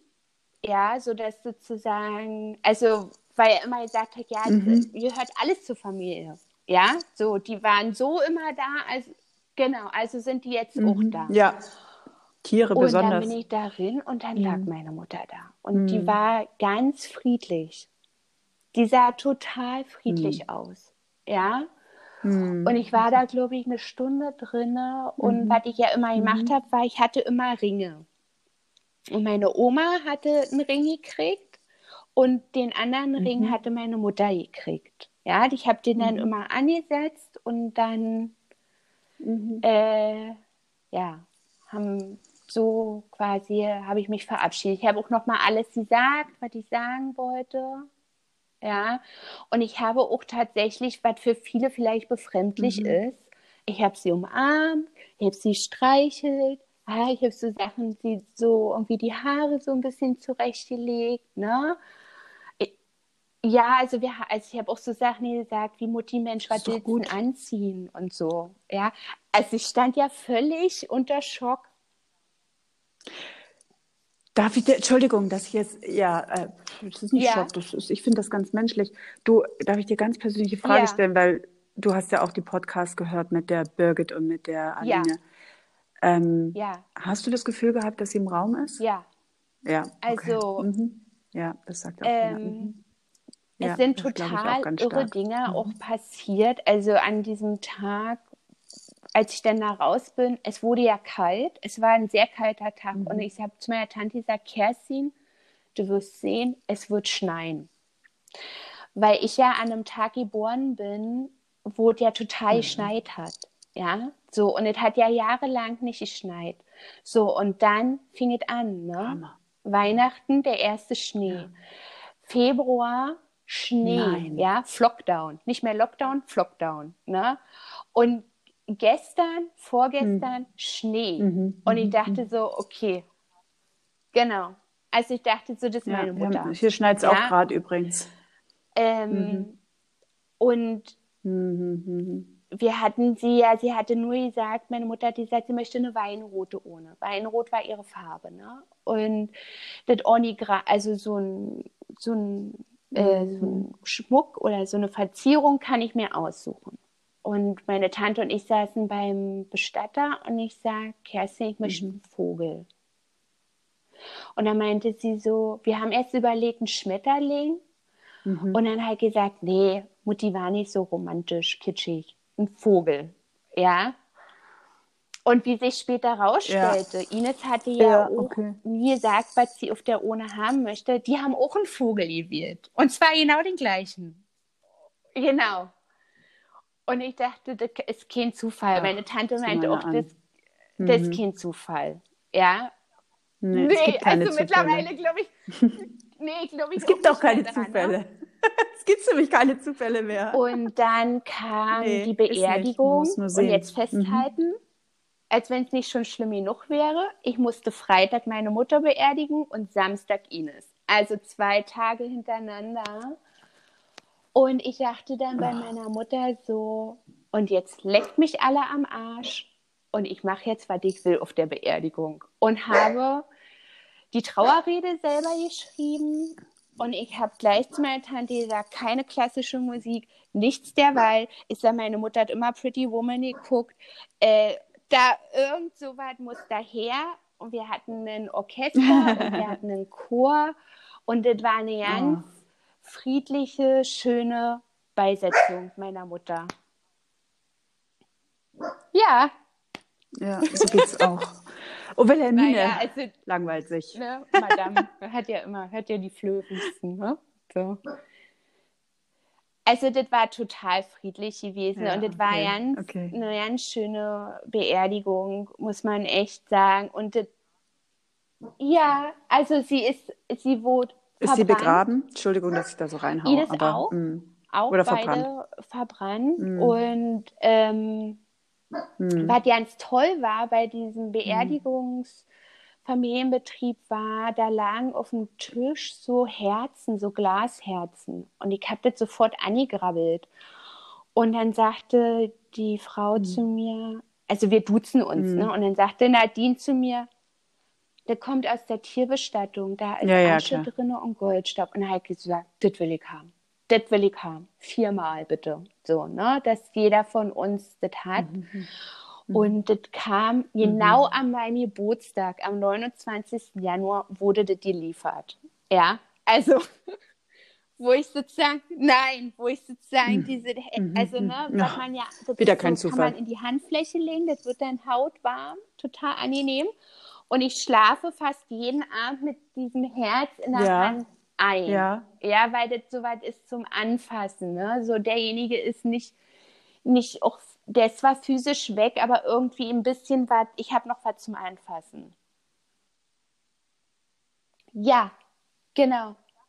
Du darfst ja, mal fragen, das Asche von deiner also Mutter so drin. Graubereich. Das also darf man inzwischen. Gramm darf man wohl, genau.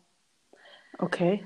Genau, also das darf man ah, wohl. Und okay. ich hatte mhm. dann auch diese WhatsApp-Chatverläufe. Mhm. Da gibt es auch so eine, sich Bücher drucken lassen über seine WhatsApp-Verläufe. Da habe ich alles machen lassen von Ines und meiner Mutter, weil ich auch da was in der Hand haben wollte. So ein Buch, was man so selber gestalten konnte. Ne? Also. Mhm. mhm. Genau. Ja, klar. Irgendwas braucht man ja um diesen nee. Verlust. Äh, was heißt, genau. wegzukommen? Hinweg bist du noch lange und nicht, das weißt Eltern du selber, aber um irgendwas zu haben. Also, die haben das auch gemacht mit diesem WhatsApp-Buch, aber sie haben, da ist es ganz anders leider abgelaufen hm. mit der Bestattung. Ines ist ja auch zu Hause verstorben und die Palliativversorgung von dem Hospiz in Luckenwalde, die waren ganz hm. toll. Ganz super empathisch. Und der Notarzt war eine mhm. Vollkatastrophe. Mhm. Ja, also ähm, und das Bestattungsunternehmen mhm. auch, mhm. weil mhm. als man sie dann abgeholt hat, hieß es schon, na, wir müssen jetzt hinmachen, dass sie noch dieses Jahr beerdigt wird. Ne? Also sterben ja jetzt viele wegen Corona. Das muss man sich mal vorstellen. So einen Satz im eigenen Haus zu hören, während das Kind von oben nach mhm. unten raustransportiert wird. Ne? Nee, also es ist Wahnsinn. Das will, äh, das kann man, will man sich nicht ja, vorstellen. Ja, total ja. krass, ne? Und die oh, Mutter Mai, ist eine ganz Hämmer, ruhige, ja. Mhm. besondere Person. Mhm. Also ich wäre ja in dem Moment mhm. ausgeflippt, ne? Aber die, die ist halt total ruhig und besonnen. Ja. Und ähm, ja, ja, ja, ja, die sind ganz anders. Ja, da frisst es in ne? sich rein, das also, weißt du also natürlich nie. Die sind viel. Mhm. Mhm. Aber auch ihre Schwester, die nur zwei, drei Jahre älter ist, ist, ist ja ein eine andere Generation. Die ist, die ist da auch nicht, die geht damit auch nicht so offen um oder so. Ja, die ist eher so ein bisschen passiv und ähm, mm, oh, mm. ja, so bin ich ja nicht, ne? Also, nee, also mein Opa hat ja auch immer gesagt, also nee. äh, Denise, alle, man kann alles machen, Hauptsache man macht was. also so war, so war der halt drauf, ne? Ja, wie schön. Ja, wie schön. Ja, aber das ist ja so toll, weißt du. Ich meine, Menschen wie dich, ja. dass es solche gibt, weil du hilfst ja genau solchen Menschen, die sich nicht äußern können. Ne? Das ist ja auch die Erziehung und was da alles drinsteckt, brauchen wir nicht analysieren ich komme ja auch aus einer Familie, ja. wo alles aus dem Teppich, unter den ja. Teppich gekehrt wird. Und ich erlebe es ja auch in meinem Umfeld, wo alles, also ich meine, deswegen ist ja so es wichtig, dass wir da so ein bisschen eine Gegenbewegung starten. Also ich glaube, gerade deswegen mache ich das. Äh, auch so, dann nee. erst recht, weißt du, weil es ist ja auch nicht einfach, ja. offen über sowas zu reden. Und, und die Leute reden ja Nein. auch über dich hinterm Rücken. Es ist ja nicht so, dass das hier Nein. wohlwollend überall aufgenommen wird und ach, wie toll und wie schön, was, was ist das super. Wir wissen, dass also wir uns untereinander helfen, aber ja es ist ja noch sehr tabu. wirklich darüber sprechen. Und als ich quasi von diesem, von meinem Arzttermin kam bei meiner Superärztin, oh. da war ja die erste, die ich angerufen habe, war ja Ines und habe gesagt, Ines sieht nicht gut aus. Und dann hat gesagt, so, und jetzt gehen wir feiern. So. Ja. Haben dann quasi durchgefeiert, ne? Krebsparty, ne? Im, im, im ja. Berghain. Also Berghain ist so ein Riesen, mhm. ne? Ja, ja. Und nee, nee. Ja, ja, das kennen wir. Genau. Ich dachte, da kommen nur Promis naja, also rein. Die Hülle war ja immer noch schick, ne? Auch so, Krebskranke? Also. Echt? Und wir haben dann da, also ja, schön, das war jetzt ironisch äh, gemeint. Gefeiert und ich, war, ich, ich, war am Tresen und mich sprach jemand an, ein Mann, und er hat gesagt, du, ich bin eh die Richtige für dich. Ich wusste, dass ich Krebs habe. Hab mir umgedreht und bin, bin weiter. Und er meinte, Ines, so Denise, das kannst du doch nicht machen. Und er hat gesagt, Ines, warum nicht? Wenn mir jetzt den Arm fehlen würde, würde das ja auch jeder sehen. Ja, also, was soll's, ne? Und Ines hatte ja. damals aber auch große Bedenken, weil ja, ja äh, sie hatte ja, sie hatte ja nichts mehr, ne? Keine Bärmutter, keine Eierstöcke mehr. Und ich weiß noch, dass sie irgendwann mal zu mir gesagt hat, ja, Denise, wer will mich denn dann noch? Und das hat mich so tief getroffen, ja. Und das ist auch was, wo ich denke, mhm. so, was mich am meisten belastet nach dem mhm. Tod von Ines, ist diese Vorstellung, dass sie verlassen worden ist von demjenigen, mit dem sie zusammen war, aufgrund der Krebserkrankung. Und dann halt ja. keinen neuen Partner mehr gefunden hat. Und ja. das war im Oktober, also kurz vorm Tod, nochmal ein Thema. Und da wusste ich, sie ist da nicht drüber hinweg. Ne? Das, das belastet sie die ganze Zeit über. Mhm. Ja. Genau. Und ich ah, dachte oh, halt. Es ist wichtig, seine so, Baustellen aufzuräumen, egal das wie. Das ist ja hm. quasi, hm. also das ist ja mein Horror. Ja, also ich meine, klar, sie weiß, dass sie lieb worden ist von ihren mhm. Eltern mhm. und ihrer Schwester und auch von uns Freunden und so, aber das ist nicht das Gleiche. Ja, wenn man nämlich innerlich so ein Gefühl hat, dass man irgendwie allein ist, dann ist das anders. Ja. ja. Also, Entschuldigung, dass ich jetzt groß aushole, aber das ist ganz klar. Aber ich mache nur viel mit Spiritualität und innerer Arbeit. Und ähm, für mich ist es ja immer noch dieser große, große Faktor. Erstmal müssen wir bei der Selbstliebe ja, anfangen, sehe ich so.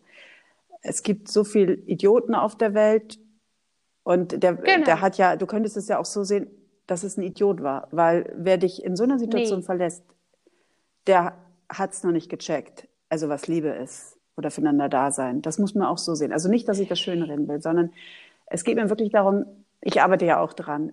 Ich habe ja auch ein Vorleben. Ja. Selbstliebe ist so wichtig und, und wenn du dich selber liebst, dann kommen auch die anderen genau. Dinge. Und es gibt auch Männer, die Krebs haben und Männer, die sich auch nach einer Partnerin sehen und dasselbe empfinden. Also deswegen finde ich ja. das so, so wichtig und mache ich, glaube ich, auch für mich diese Arbeit. Und ich weiß, Ach, wie schwer ja. das ist und ich weiß, wie lange das dauert und ich weiß, durch wie viele Täler man gehen muss und dass dieses Tal vielleicht auch nie aufhört. Ich meine, ich habe ja nicht mal so viele Täler, wie du hast von außen. Also da bin ich ja auch privilegiert, würde ich das sagen. Aber es ist, ich finde das ja. so wichtig, wirklich sich mit sich und seinem Leben auseinanderzusetzen. Und ich glaube auch, da ist ein ganz großes Stück Heilung ist. Und wenn es ja, nicht die ja medizinische Heilung ist, so ist es die ne? Also die Leute Heilung. fragen sich ja schon immer, wie machten die das? Ja, was machten ja, die? Ja, genau so. Ja. Ähm, aber ich glaube halt zum Beispiel ja. daran, ne, dass, ähm, wie mein Opa gesagt hat, man muss selber aktiv sein, ja, sein Leben in die Hand nehmen. Also es widerfahren einem Sachen, die sind einfach scheiße. Ja. Ja. Genau, aber diese Opferrolle, ja, nee, ja, will ich nicht haben. ja, also ich nehme ja. das in die Hand und ich mache das und äh, man hat dann noch ein Gefühl nee. von Kontrolle darüber. Und sie sind ja nie weg. Also meine Großeltern sind ja auch nie weg.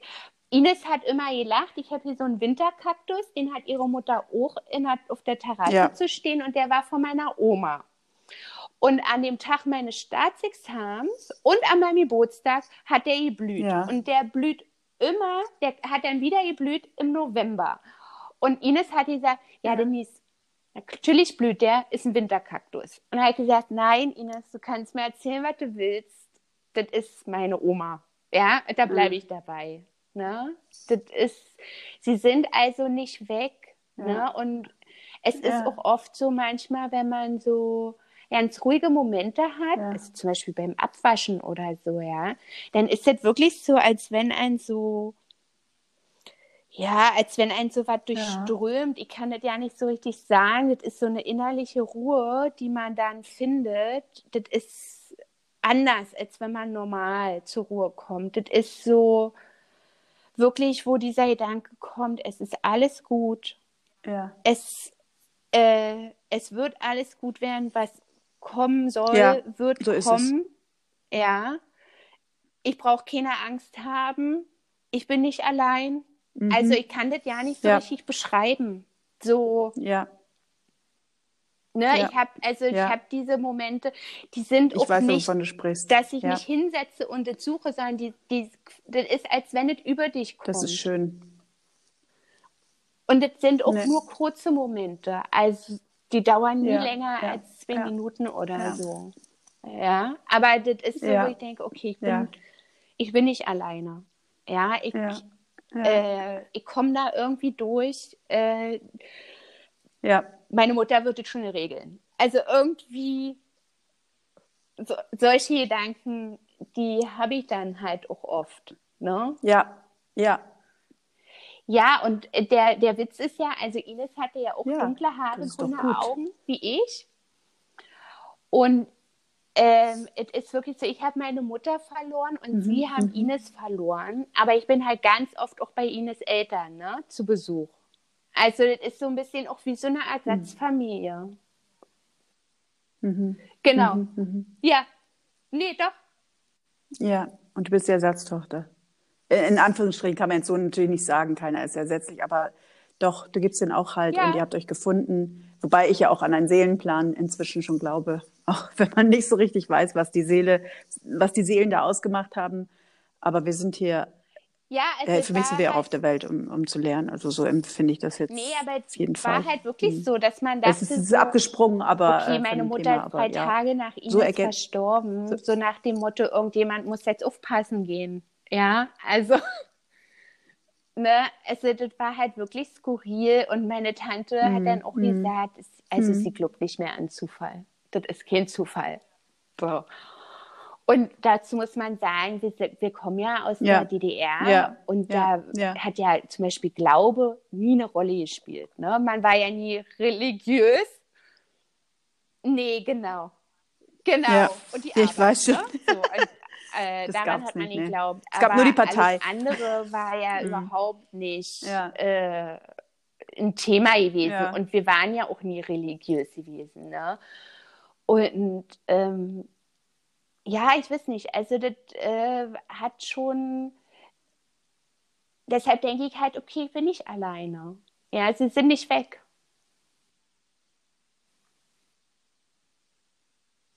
Ja. Ja, ähm, das Verrückte ist, dass ja alle Religionen gleich sind. Im Kern. Und ähm, nee.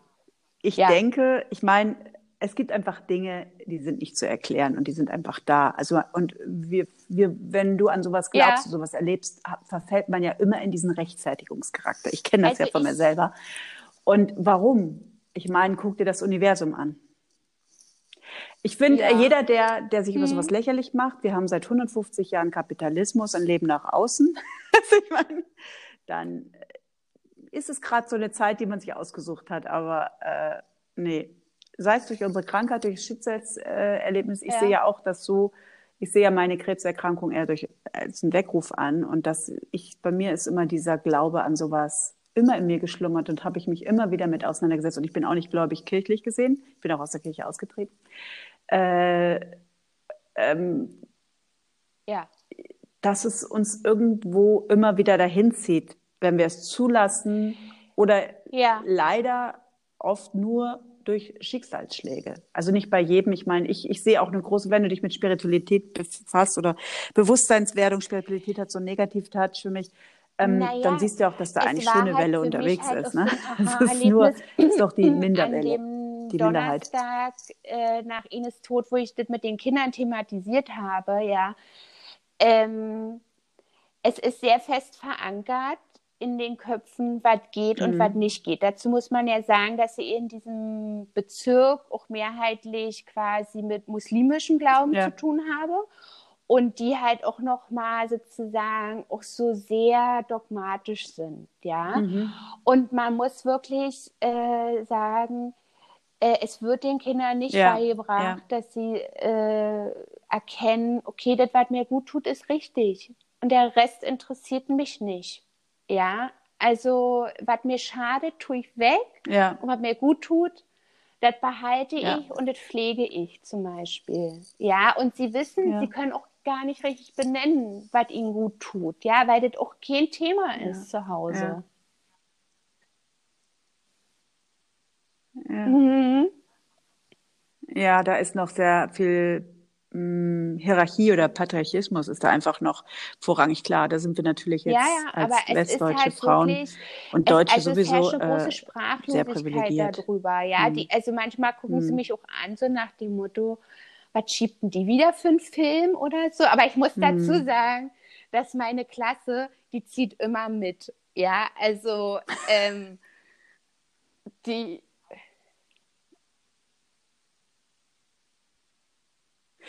du, das sind eins bis Drittklässler. Ich glaube, den kannst du und gibst du einen unheimlichen ja. Halt schon allein, dass du dich auf die einlässt mit Migrantenkindern, also die ja wirklich viel Leid Nein. kennen und sehen. Und äh, du sagtest ja selbst, der Lehrermangel. Wer will auch, in, wer will schon in so einem äh, Viertel arbeiten mit solchen Kindern? Das ist ja eine unheimliche Verantwortung ja. und das ist ja was. Du machst ja was ganz, ganz, ganz Großartiges. Also ich, ich, äh, alle, die im sozialen Bereich arbeiten, da kann ich nur sagen, Hut ab und leider werdet ihr gar nicht Nein. wertgeschätzt, so wie wir, so wie jeder das. Nee. Also ihr, ihr, ihr, Ihr seid ja die Menschen, also die alles aufrechterhalten, nicht die Politiker, halt, die alles ich muss platt sagen, machen. Ich habe momentan damit zu kämpfen, Stimmen. weil und ja dieser Wechselunterricht ist. Und äh, als ich wieder zur Arbeit gekommen bin im Januar, also ich war sechs Wochen nicht arbeiten. Und ich war ganz ehrlich und habe auch den Kindern und den Eltern gesagt, warum ich nicht komme. Mhm. Und habe das auch in meiner sechsten Klasse gesagt, wo ich Englisch unterrichte. Und ich habe ja. ganz viele E-Mails bekommen von den Eltern und auch Briefe von den Schülern, mhm. Karten auch nach Hause, dass sie an mich denken.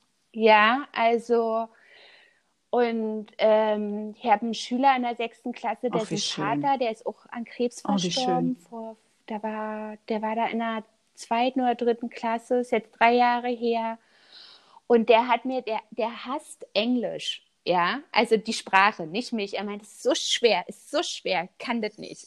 Und er hat sich in Englisch eine E-Mail mhm. abgequält, um mir zu ja. sagen, dass er weiß, ja. wie das ist. Ja. Und ich dachte wirklich, ich habe mir das ausgedruckt und habe das in mein Arbeitszimmer erhangen und habe mir gedacht, so, ja, hast du alles richtig gemacht. Bisher alles richtig. Ne? Also, ähm, ja. ja. Sehr schön, ja, sehr schön. Das ist Selbstliebe. Nö. Das macht das. ja. Ja, muss Nein. auch mal sein. Das ist ja nichts, hat nichts mit Egoismus zu tun oder, oder ja, äh, also die, Narzissmus, was weiß ich. Es ist die, einfach, dass man ähm, wirklich auch mal sich selber wertschätzt. Viele sind ja der Meinung, wichtig.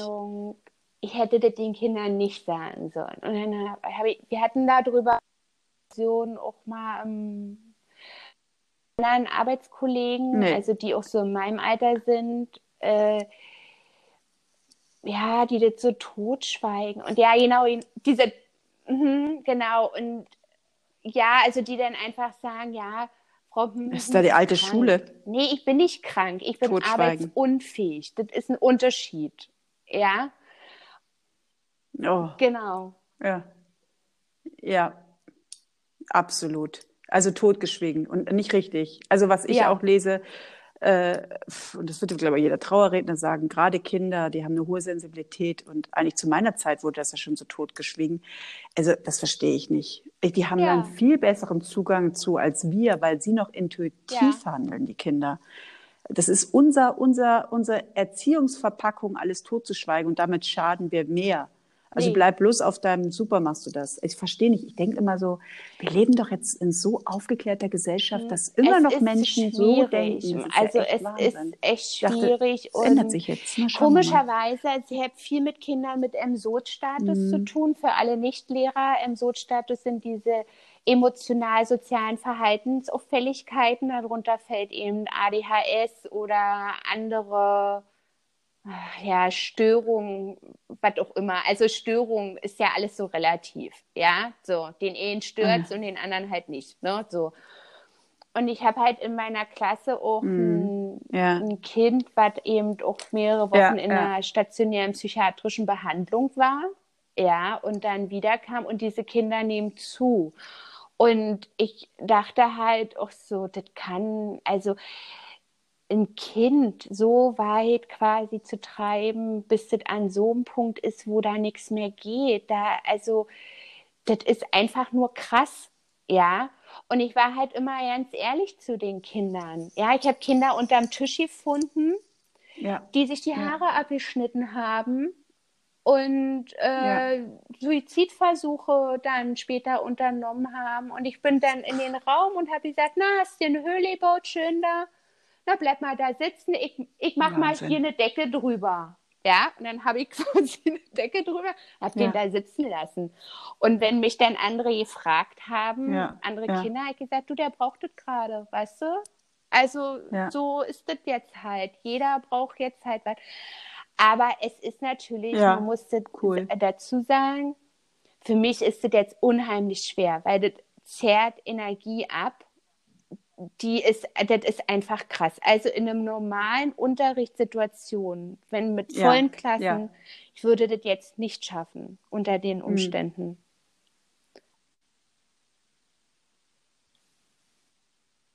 Mhm. Ja. ja. Habt ihr, ähm, du hast schon vom Sozial Arbeiter gesprochen, die habt ihr ja schon in diesen Schulen, da wird ja auch teilweise viel gemacht, also wenigstens in München. Ähm, ich weiß nicht, wie das in Berlin ist. Berlin ist ja noch viel krasser eigentlich. München ist ja so ein bisschen. Nein, sehr viel Wohlstand. muss man sich ähm, selber kümmern. Wie ist denn das? Jetzt, Hast du Supervision? Zufällig ein Seminar, eine Weiterbildung gefunden oh. zu Resilienztraining bei Lehrern. Das findet jetzt im Mai statt. Also man muss sich darum komplett selber kümmern. Ähm, mm. Dazu muss ich aber sagen, dass mm. unsere Schule, wir sind eine ganz kleine Grundschule und unsere Direktorin ist halt super. Also ähm, die ja, mhm. die hat so viel angeleiert und die ja. ist, also die hätte, die hat auch zu mir gesagt, als ich wiedergekommen bin, ähm, sie hätte mich direkt wieder nach Hause geschickt, wäre ich vor den Weihnachtsferien wiedergekommen. Sie hätte mich hier nicht sehen wollen. Ja. Ja.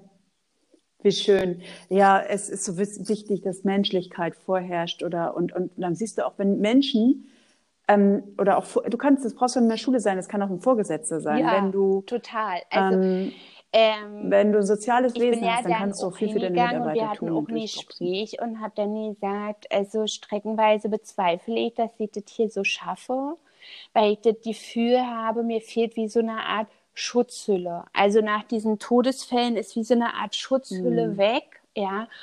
Und Kinder saugen ja unheimlich viel. Ja. Ne? Also die haben ja so viele Bedürfnisse. Ja. Ja, genau. Und dass ich das ja nicht richtig schaffe. Ja. So. Und dann haben wir also überlegt, also was wir eben machen mhm. können. Und wir hatten mhm. uns darüber unterhalten. Und da habe ich gesagt, Jana, ja.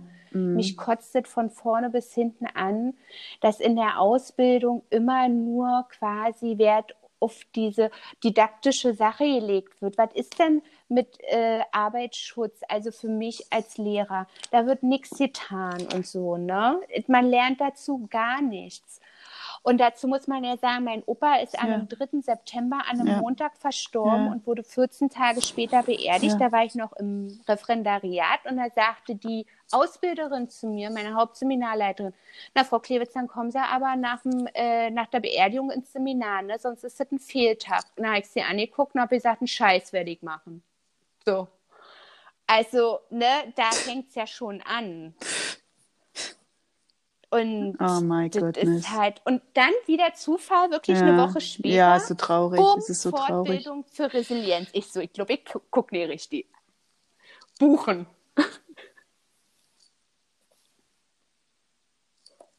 Kein Zufall. Ja. Auch wie man vielleicht mit diesen Menschen umgehen muss, ne? weil ich meine, äh, die sind leider überall. Ne? Das, äh, ich habe manchmal das Gefühl, also der größere Anteil sind eigentlich so unempathische Menschen ja. auf der Welt. Also keine Ahnung. Also bei uns auf jeden Fall in, in Westdeutschland. Ich sage jetzt Westdeutschland, es, du Osten, nein, in Deutschland auf jeden Fall in den Industriegebieten, sage ich, in der Zone. Also ich, es dreht sich es nicht, vielleicht überall um auf der Welt. Arbeit. Das ist so die Polarität, also, das ist auch, was ich jetzt um als Seelen auf die Welt zu kommen. Dem, ich weiß es nicht. nach den Todesfällen, also ich habe ja nicht ja, von Anfang ja. an Grundschullehramt studiert, sondern habe ja einen Abschluss als Magister in Neuro- und Psycholinguistik und Englisch und habe dann erst Lehramt studiert, aber für Sek 1, Sek 2 und bin auf Umwegen in der Grundschule gelandet. Ja, so. Also, ähm, und es dreht sich sehr viel um Arbeit und sich okay, da abzugrenzen okay. mhm. und wirklich zu sagen, ich kann das jetzt nicht und ich will es auch nicht jetzt. Ist ein Riesenthema und da muss ich sagen, da hat Ines und meine Mutter viel zu beigetragen, ja, ja. dass das für mich mhm. jetzt einfach ist dass ich sage, nein. Genau. Mhm. Genau. Genau, also ja, du hast dieses ähm, eine Leben. Ne, ne? Natürlich. Und du musst auf dich äh, achten. Man lässt also, die Kinder auch nicht im Stich, Übel? aber man kann mm, denen auch mm, sagen, mm. guck mal, meine Batterie ist jetzt leer und jetzt machen wir einfach nur zwei Stunden Pille-Palle abarbeiten. Und dann gibt es morgen wieder was anderes. Ist ja. das okay für dich? Und dann sagen sie, ja, ist okay. Ja, oder die sagen, ja, ja eigentlich finde ich es nicht gut, aber ich mache das jetzt ja. einfach. Und also, das ist äh, so, so läuft das halt quasi ab. Das ist, Ines hat auch immer gesagt, ich bin nicht der typische Lehrer. Ja. Ähm, dann habe ich gesagt, ja, ich glaube auch nicht dran, dass man mit Zwang mhm. weiterkommt. Entweder man hat eine Bindung zu dem anderen und dann zieht man den mit ja. automatisch oder man hat sie nicht. Ja? Also.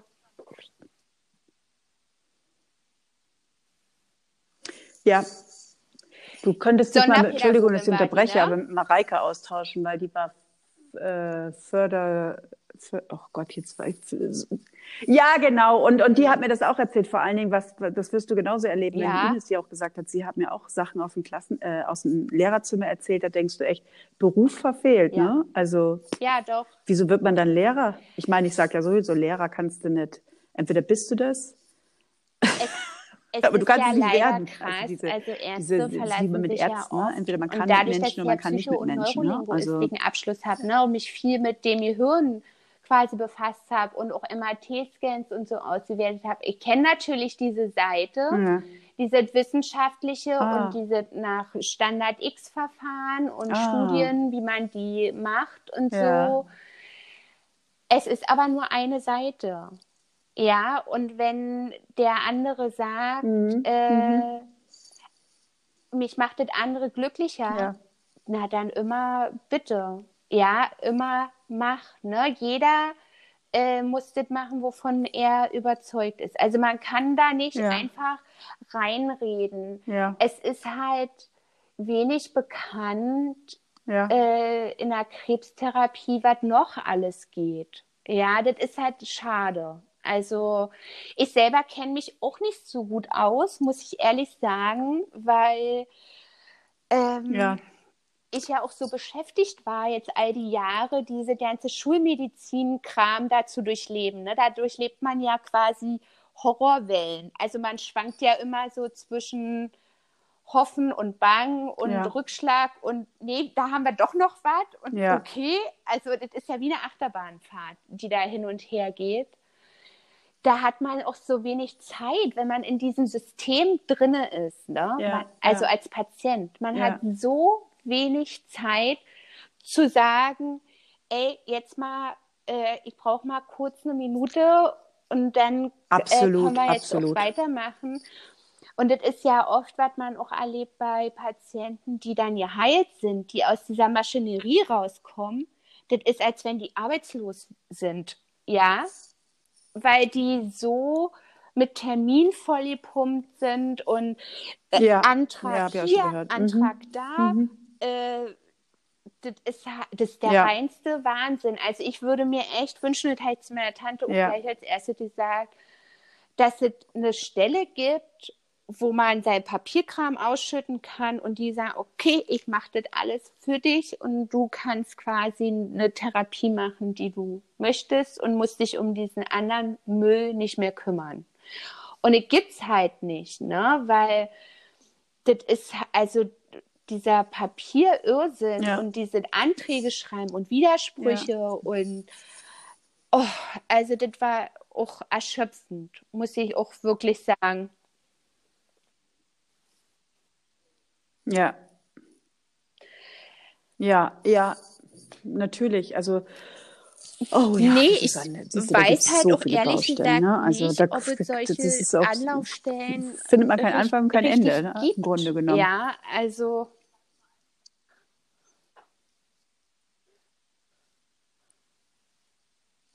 Also ich weiß nur eins, bei mir im Krankenhaus, als ich, ähm, da war ich in der onkologischen, ähm, ja. da haben sie, nee. Es war jetzt aber München, ich sage ja, München ist halt, glaube ich, in vielen Sachen Sonderstatus, ja. da ist viel Geld. Ich glaube, in Berlin ist nicht so viel Geld. nur für die Politiker ist viel Geld da. Für die Masken. Ähm, für die Nebenjobs muss man auch noch eben einwerfen. Ja. Noch eine Baustelle. Äh, was, was soll ich jetzt sagen? Ja, genau. Da hat mir, das waren so Ehrenamtliche, die da gearbeitet haben. Die haben mit dem Behindertenausweis und ja, und das, damit hatte ich nichts zu tun. Die haben mir das ausgefüllt. Und das war ja schon mal ein Schritt, weil das muss schon mal übel sein. Und die kennen sich da natürlich aus. Es ja. gibt da, es gibt Stellen in manchen Krankenhäusern, aber zu wenig. Es gibt sowas. Und es gibt da vor allem, es ist wieder diese Ehrenamtlichkeit ja. einfach. Es gibt, ich meine, wenn wir die ganzen Ehrenamtlichen nicht hätten, dann würde gar nichts mehr mhm. funktionieren, weil es ist ja genau. alles so verrückt, weil es ist so viel Geld da, aber falsch verteilt und es sind so viele Leute, die gerne arbeiten ja, wollen es, äh, und die können nicht. Und also, wieso findet man halt da keine so Wege? oh, da können, wir können jetzt war, ich ewig mit dir philosophieren über das Thema. Also. Ich schätze die auch total. Wir sind auch befreundet privat. Und die war vorher Krankenschwester. Und zwar im Unfallkrankenhaus in Marzahn. Und dann hat die Lehramt studiert. Ja. Und ich hatte oh. zu ihr gesagt, im Oktober, als habe ich ihr geschrieben, als da aus dem Benjamin Franklin Ach, raus waren, habe ich gesagt, du, die Ines ist gelb. Scheiße. Das war meine Nachricht.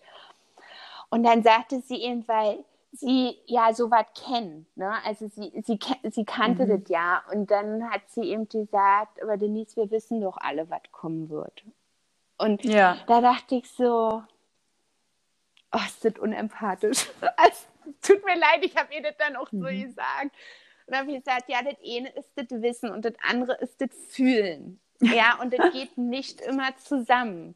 Und dann hat mhm. gesagt, das ist wie Liebeskummer. Ja, ich kann mir noch fünfmal sagen, ja. der mhm. war nicht gut für mich. Egal, mhm. also Kopf und Herz bilden ja dann noch keine Einheit mhm. automatisch. Ne? Und ich dachte mhm. so, oh krass, also wie abgestumpft man auch in diesem Krankenhaussystem ja. wird, weil die ist eigentlich privat ist die überhaupt nicht so unempathisch. Ganze Gegenteil. Und ich dachte so, wer wisst, was die alles da erlebt hat, dass man so ja gaga eigentlich ist, also wie so eine Maschine.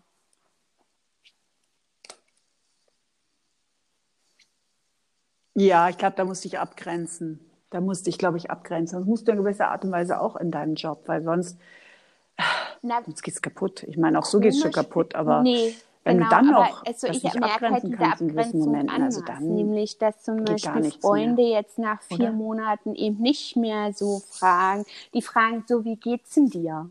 Ja, aber die fragen eben nicht zum Beispiel nach, wie ist denn das mit dem Tod jetzt so? Mhm, ja, mhm. Da, da kommt nichts. Ja. Ja, ja.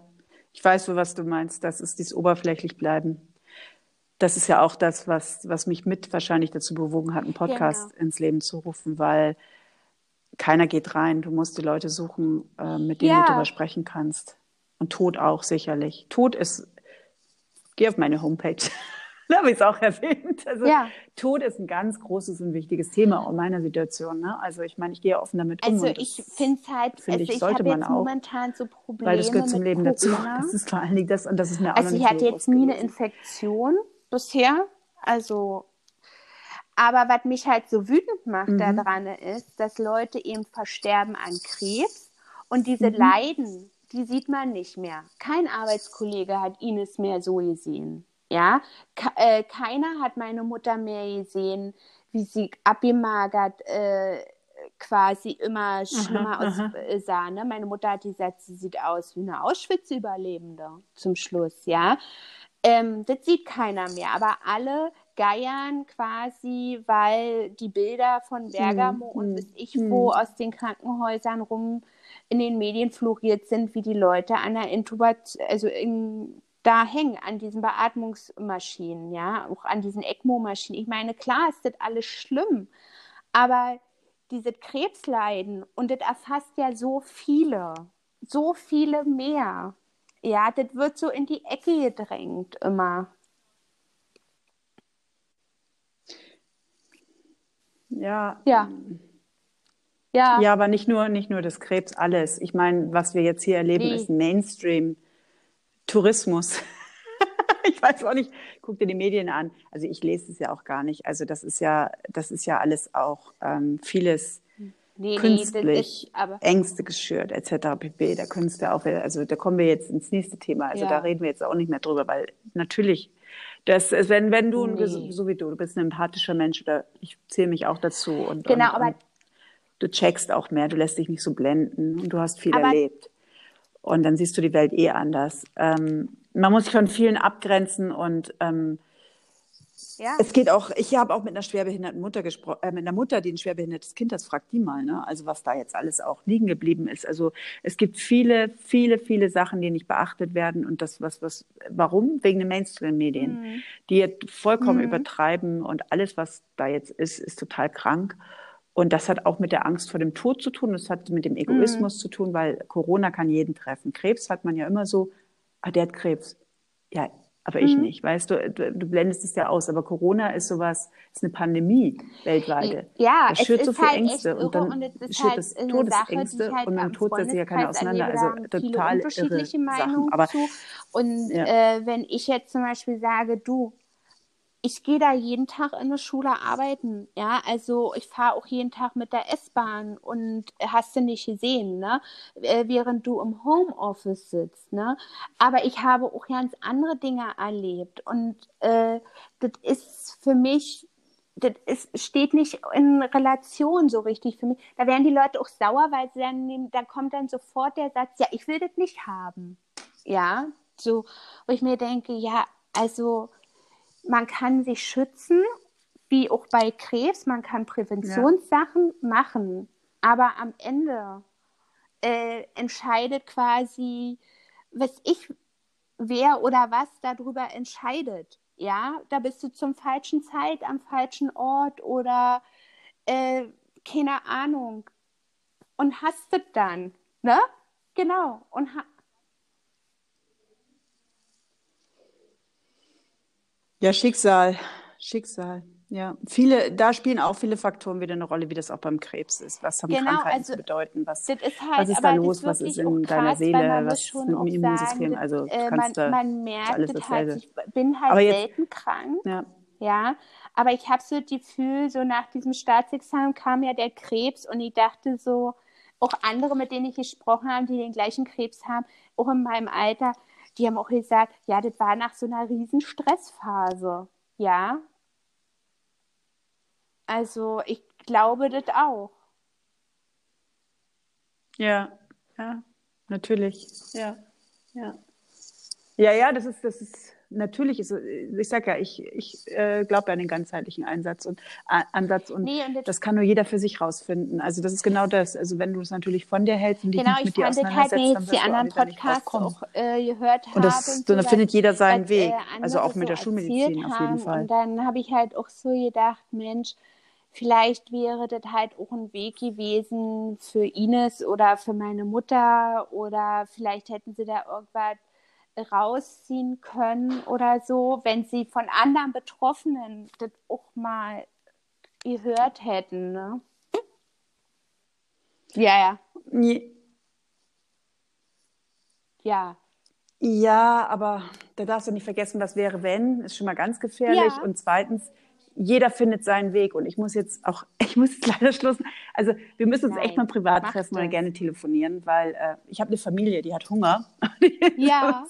ich muss die jetzt mich um die kümmern. Die sind schon ganz unruhig, scharen die mit den Hufen. Also wir können gerne privat telefonieren, also weil wir sind jetzt ja, auch gar nicht zum Ende gekommen. Es war jetzt echt genau. super spannend ich meine, und ich sehe schon von einem Thema zum nein, anderen. Das machen wir. Ähm, weil ich finde auch diesen ganzen Podcast. Unsere Nummern haben wir ja. Und das meine ich jetzt halt ernst. Total, also nicht ne? so einfach dahingesagt. Denn, weil ja, und du bist nicht die Erste. Und deswegen ist es so wichtig und jede Geschichte ist wichtig und jeder, der da mitmacht, ist wichtig. Und dadurch können wir ja genau das, was du gerade gesagt hast, so ja. ein bisschen verändern in der Welt, dass es auch woanders ankommt. Ja, nicht nur dachte, die, die es schon kennen, weil es gibt ja viele, die den Weg sagen, schon Tod publizieren. Also schon seit Jahrzehnten eigentlich ja, auch. Es geht weiter ähm, für die, die zurückgeblieben sind und weiter auch für die, die gegangen sind. Äh, nee, ja. das.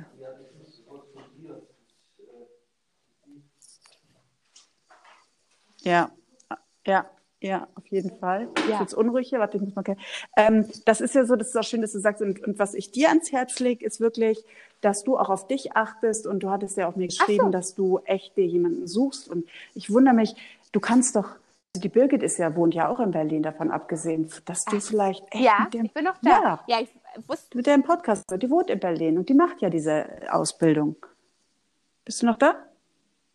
Ah ja, weil ich, wir haben nicht überall empfangen, deswegen Nee, ja. siehst du, aber ich habe das aber geschrieben, dass sie aus Berlin ist. Und deswegen lege ich das echt ans Herz, weil die hilft ja auch gerne weiter. Und da gibt es ja auch so viel in Berlin, jetzt leider online, aber ja, weil, also momentan das ist auch ist wichtig. So, ich, ja ich muss nur jedem nahelegen, online, hör auch auf dich und denk auch an dich online. und achte auf dich. Das, und ich bin halt hm? lieber also analog also. und deshalb dachte ich mir, ich äh, mache das, sobald ja, wieder alles analog möglich ja. ist, spätestens welche impft bin. Ne? Na, weil Achso, okay, ja gut. Okay, ja, aber ja, aber es dauert ja noch alles und deswegen ist es vielleicht, dann ja. schiebst du es vielleicht auch ein bisschen auf. Klar, wir ja. mögen es alle nicht, aber ähm, es, es geht halt jetzt einfach an, im Moment nicht anders und vielleicht ist es besser als gar nichts. Weißt du, was ich, ich meine? Ich, ich kann nicht schon verstehen, dass auch was frisst, aber dann schiebt man das ja so wieder von sich. Hallo? Ja. Ich verstehe das total, aber ich war auch lange Zeit in psychologischer Betreuung, auch schon vorher. Und ich habe jetzt einfach beschlossen, ich nehme das, was mein Opa mir gesagt hat, und ich mache was draus. Ja. ja. Also ich mache einfach. Ja, ich glaube ja. auch nicht so an die Psychoanalyse. Ich bin ja nee. systemisches Coaching, also äh, lösungsorientiert. Aber da kannst du dir auch Unterstützung suchen. Das meine ich halt auch. Ne? Und für mich ist auch, die Lösung ist immer im Inneren. Also genau. das habe ich auch gelernt. Aber nicht, indem man immer in der, wie es schön sagt, in der Scheiße will, Entschuldigung. Nein. Also wie nee, man das, das bei der Psychoanalyse nicht. oft macht. Also ist mein Weg ist es auch nicht. Für manche ist es der richtige Weg, aber meiner ist es auch nicht. Aber da gibt es ja Gott sei Dank sehr, sehr viele Mittel und Wege, das anders zu lösen. Ja. Und wie gesagt, ich habe nur an die Birgit gedacht, weil da sind ja viele Parallelen. Ich meine, deine Geschichte ist echt der Wahnsinn. Also Hut der, ab auch. Also äh, der Hammer, ne? Also, also ich sage, also das mit dem Buch, ich meine, äh, ohne sensationsgeil zu werden, aber wie gesagt, ähm, ich bin, äh, das ist der Wahnsinn. Also das ist wirklich sowas habe ich noch nicht gehört. Also, also es gibt also sicherlich auch öfter, es gibt so viele Schicksalsschläge in der Welt und ähm, aber jetzt auf den Krebs bezogen ist das wirklich eine Wahnsinnsgeschichte. Ja, du, ich habe hier meine Hündin Wilhelmine, die liegt hier, die hatte nämlich hier vor anderthalb Wochen die nächste Krebs-OP. Ja, also doch, es ja. ist halt, es ist halt echt krass. Also irgendwas muss es sein, was man mir sagen möchte damit, was ich bisher noch nicht verstanden habe.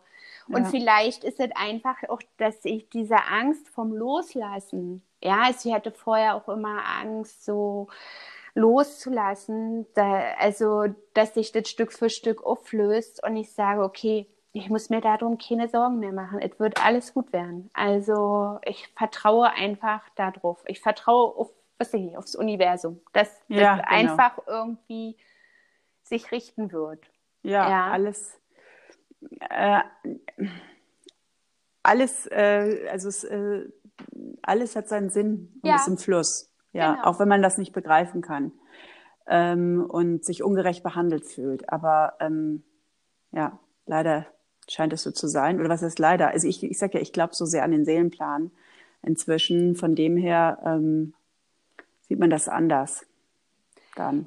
Ja, also ich, äh, wie gesagt, für mich war das halt, es ist kein Zufall mehr, ne? Also mm. wirklich innerhalb von 26 Kalendermonaten vier Menschen an Krebs zu verlieren aus dem allerengsten Umfeld, selber daran zu erkranken und der geliebte Hund auch noch. Ja, mm. also das ist quasi, man kriegt ja eh eine Keule nach der anderen.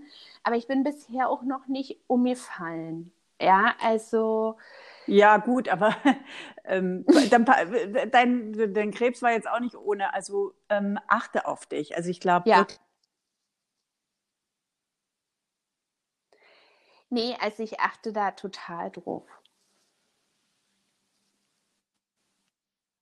Hat da jemand angerufen. Aber das ist jetzt, wir, wir haben schon über 100 Minuten. Wir lassen uns wirklich mal privat telefonieren. Machen wir. Liebe weil äh, ich weiß, ich hoffe, dass der Ton auch okay ist. Ähm, äh, ja, also ich bin, also deine Stunde, äh, deine Stunde, deine, deine Geschichte hat mich sehr berührt, also Wahnsinn. Und ich, ich danke dir echt, dass du die geteilt hast.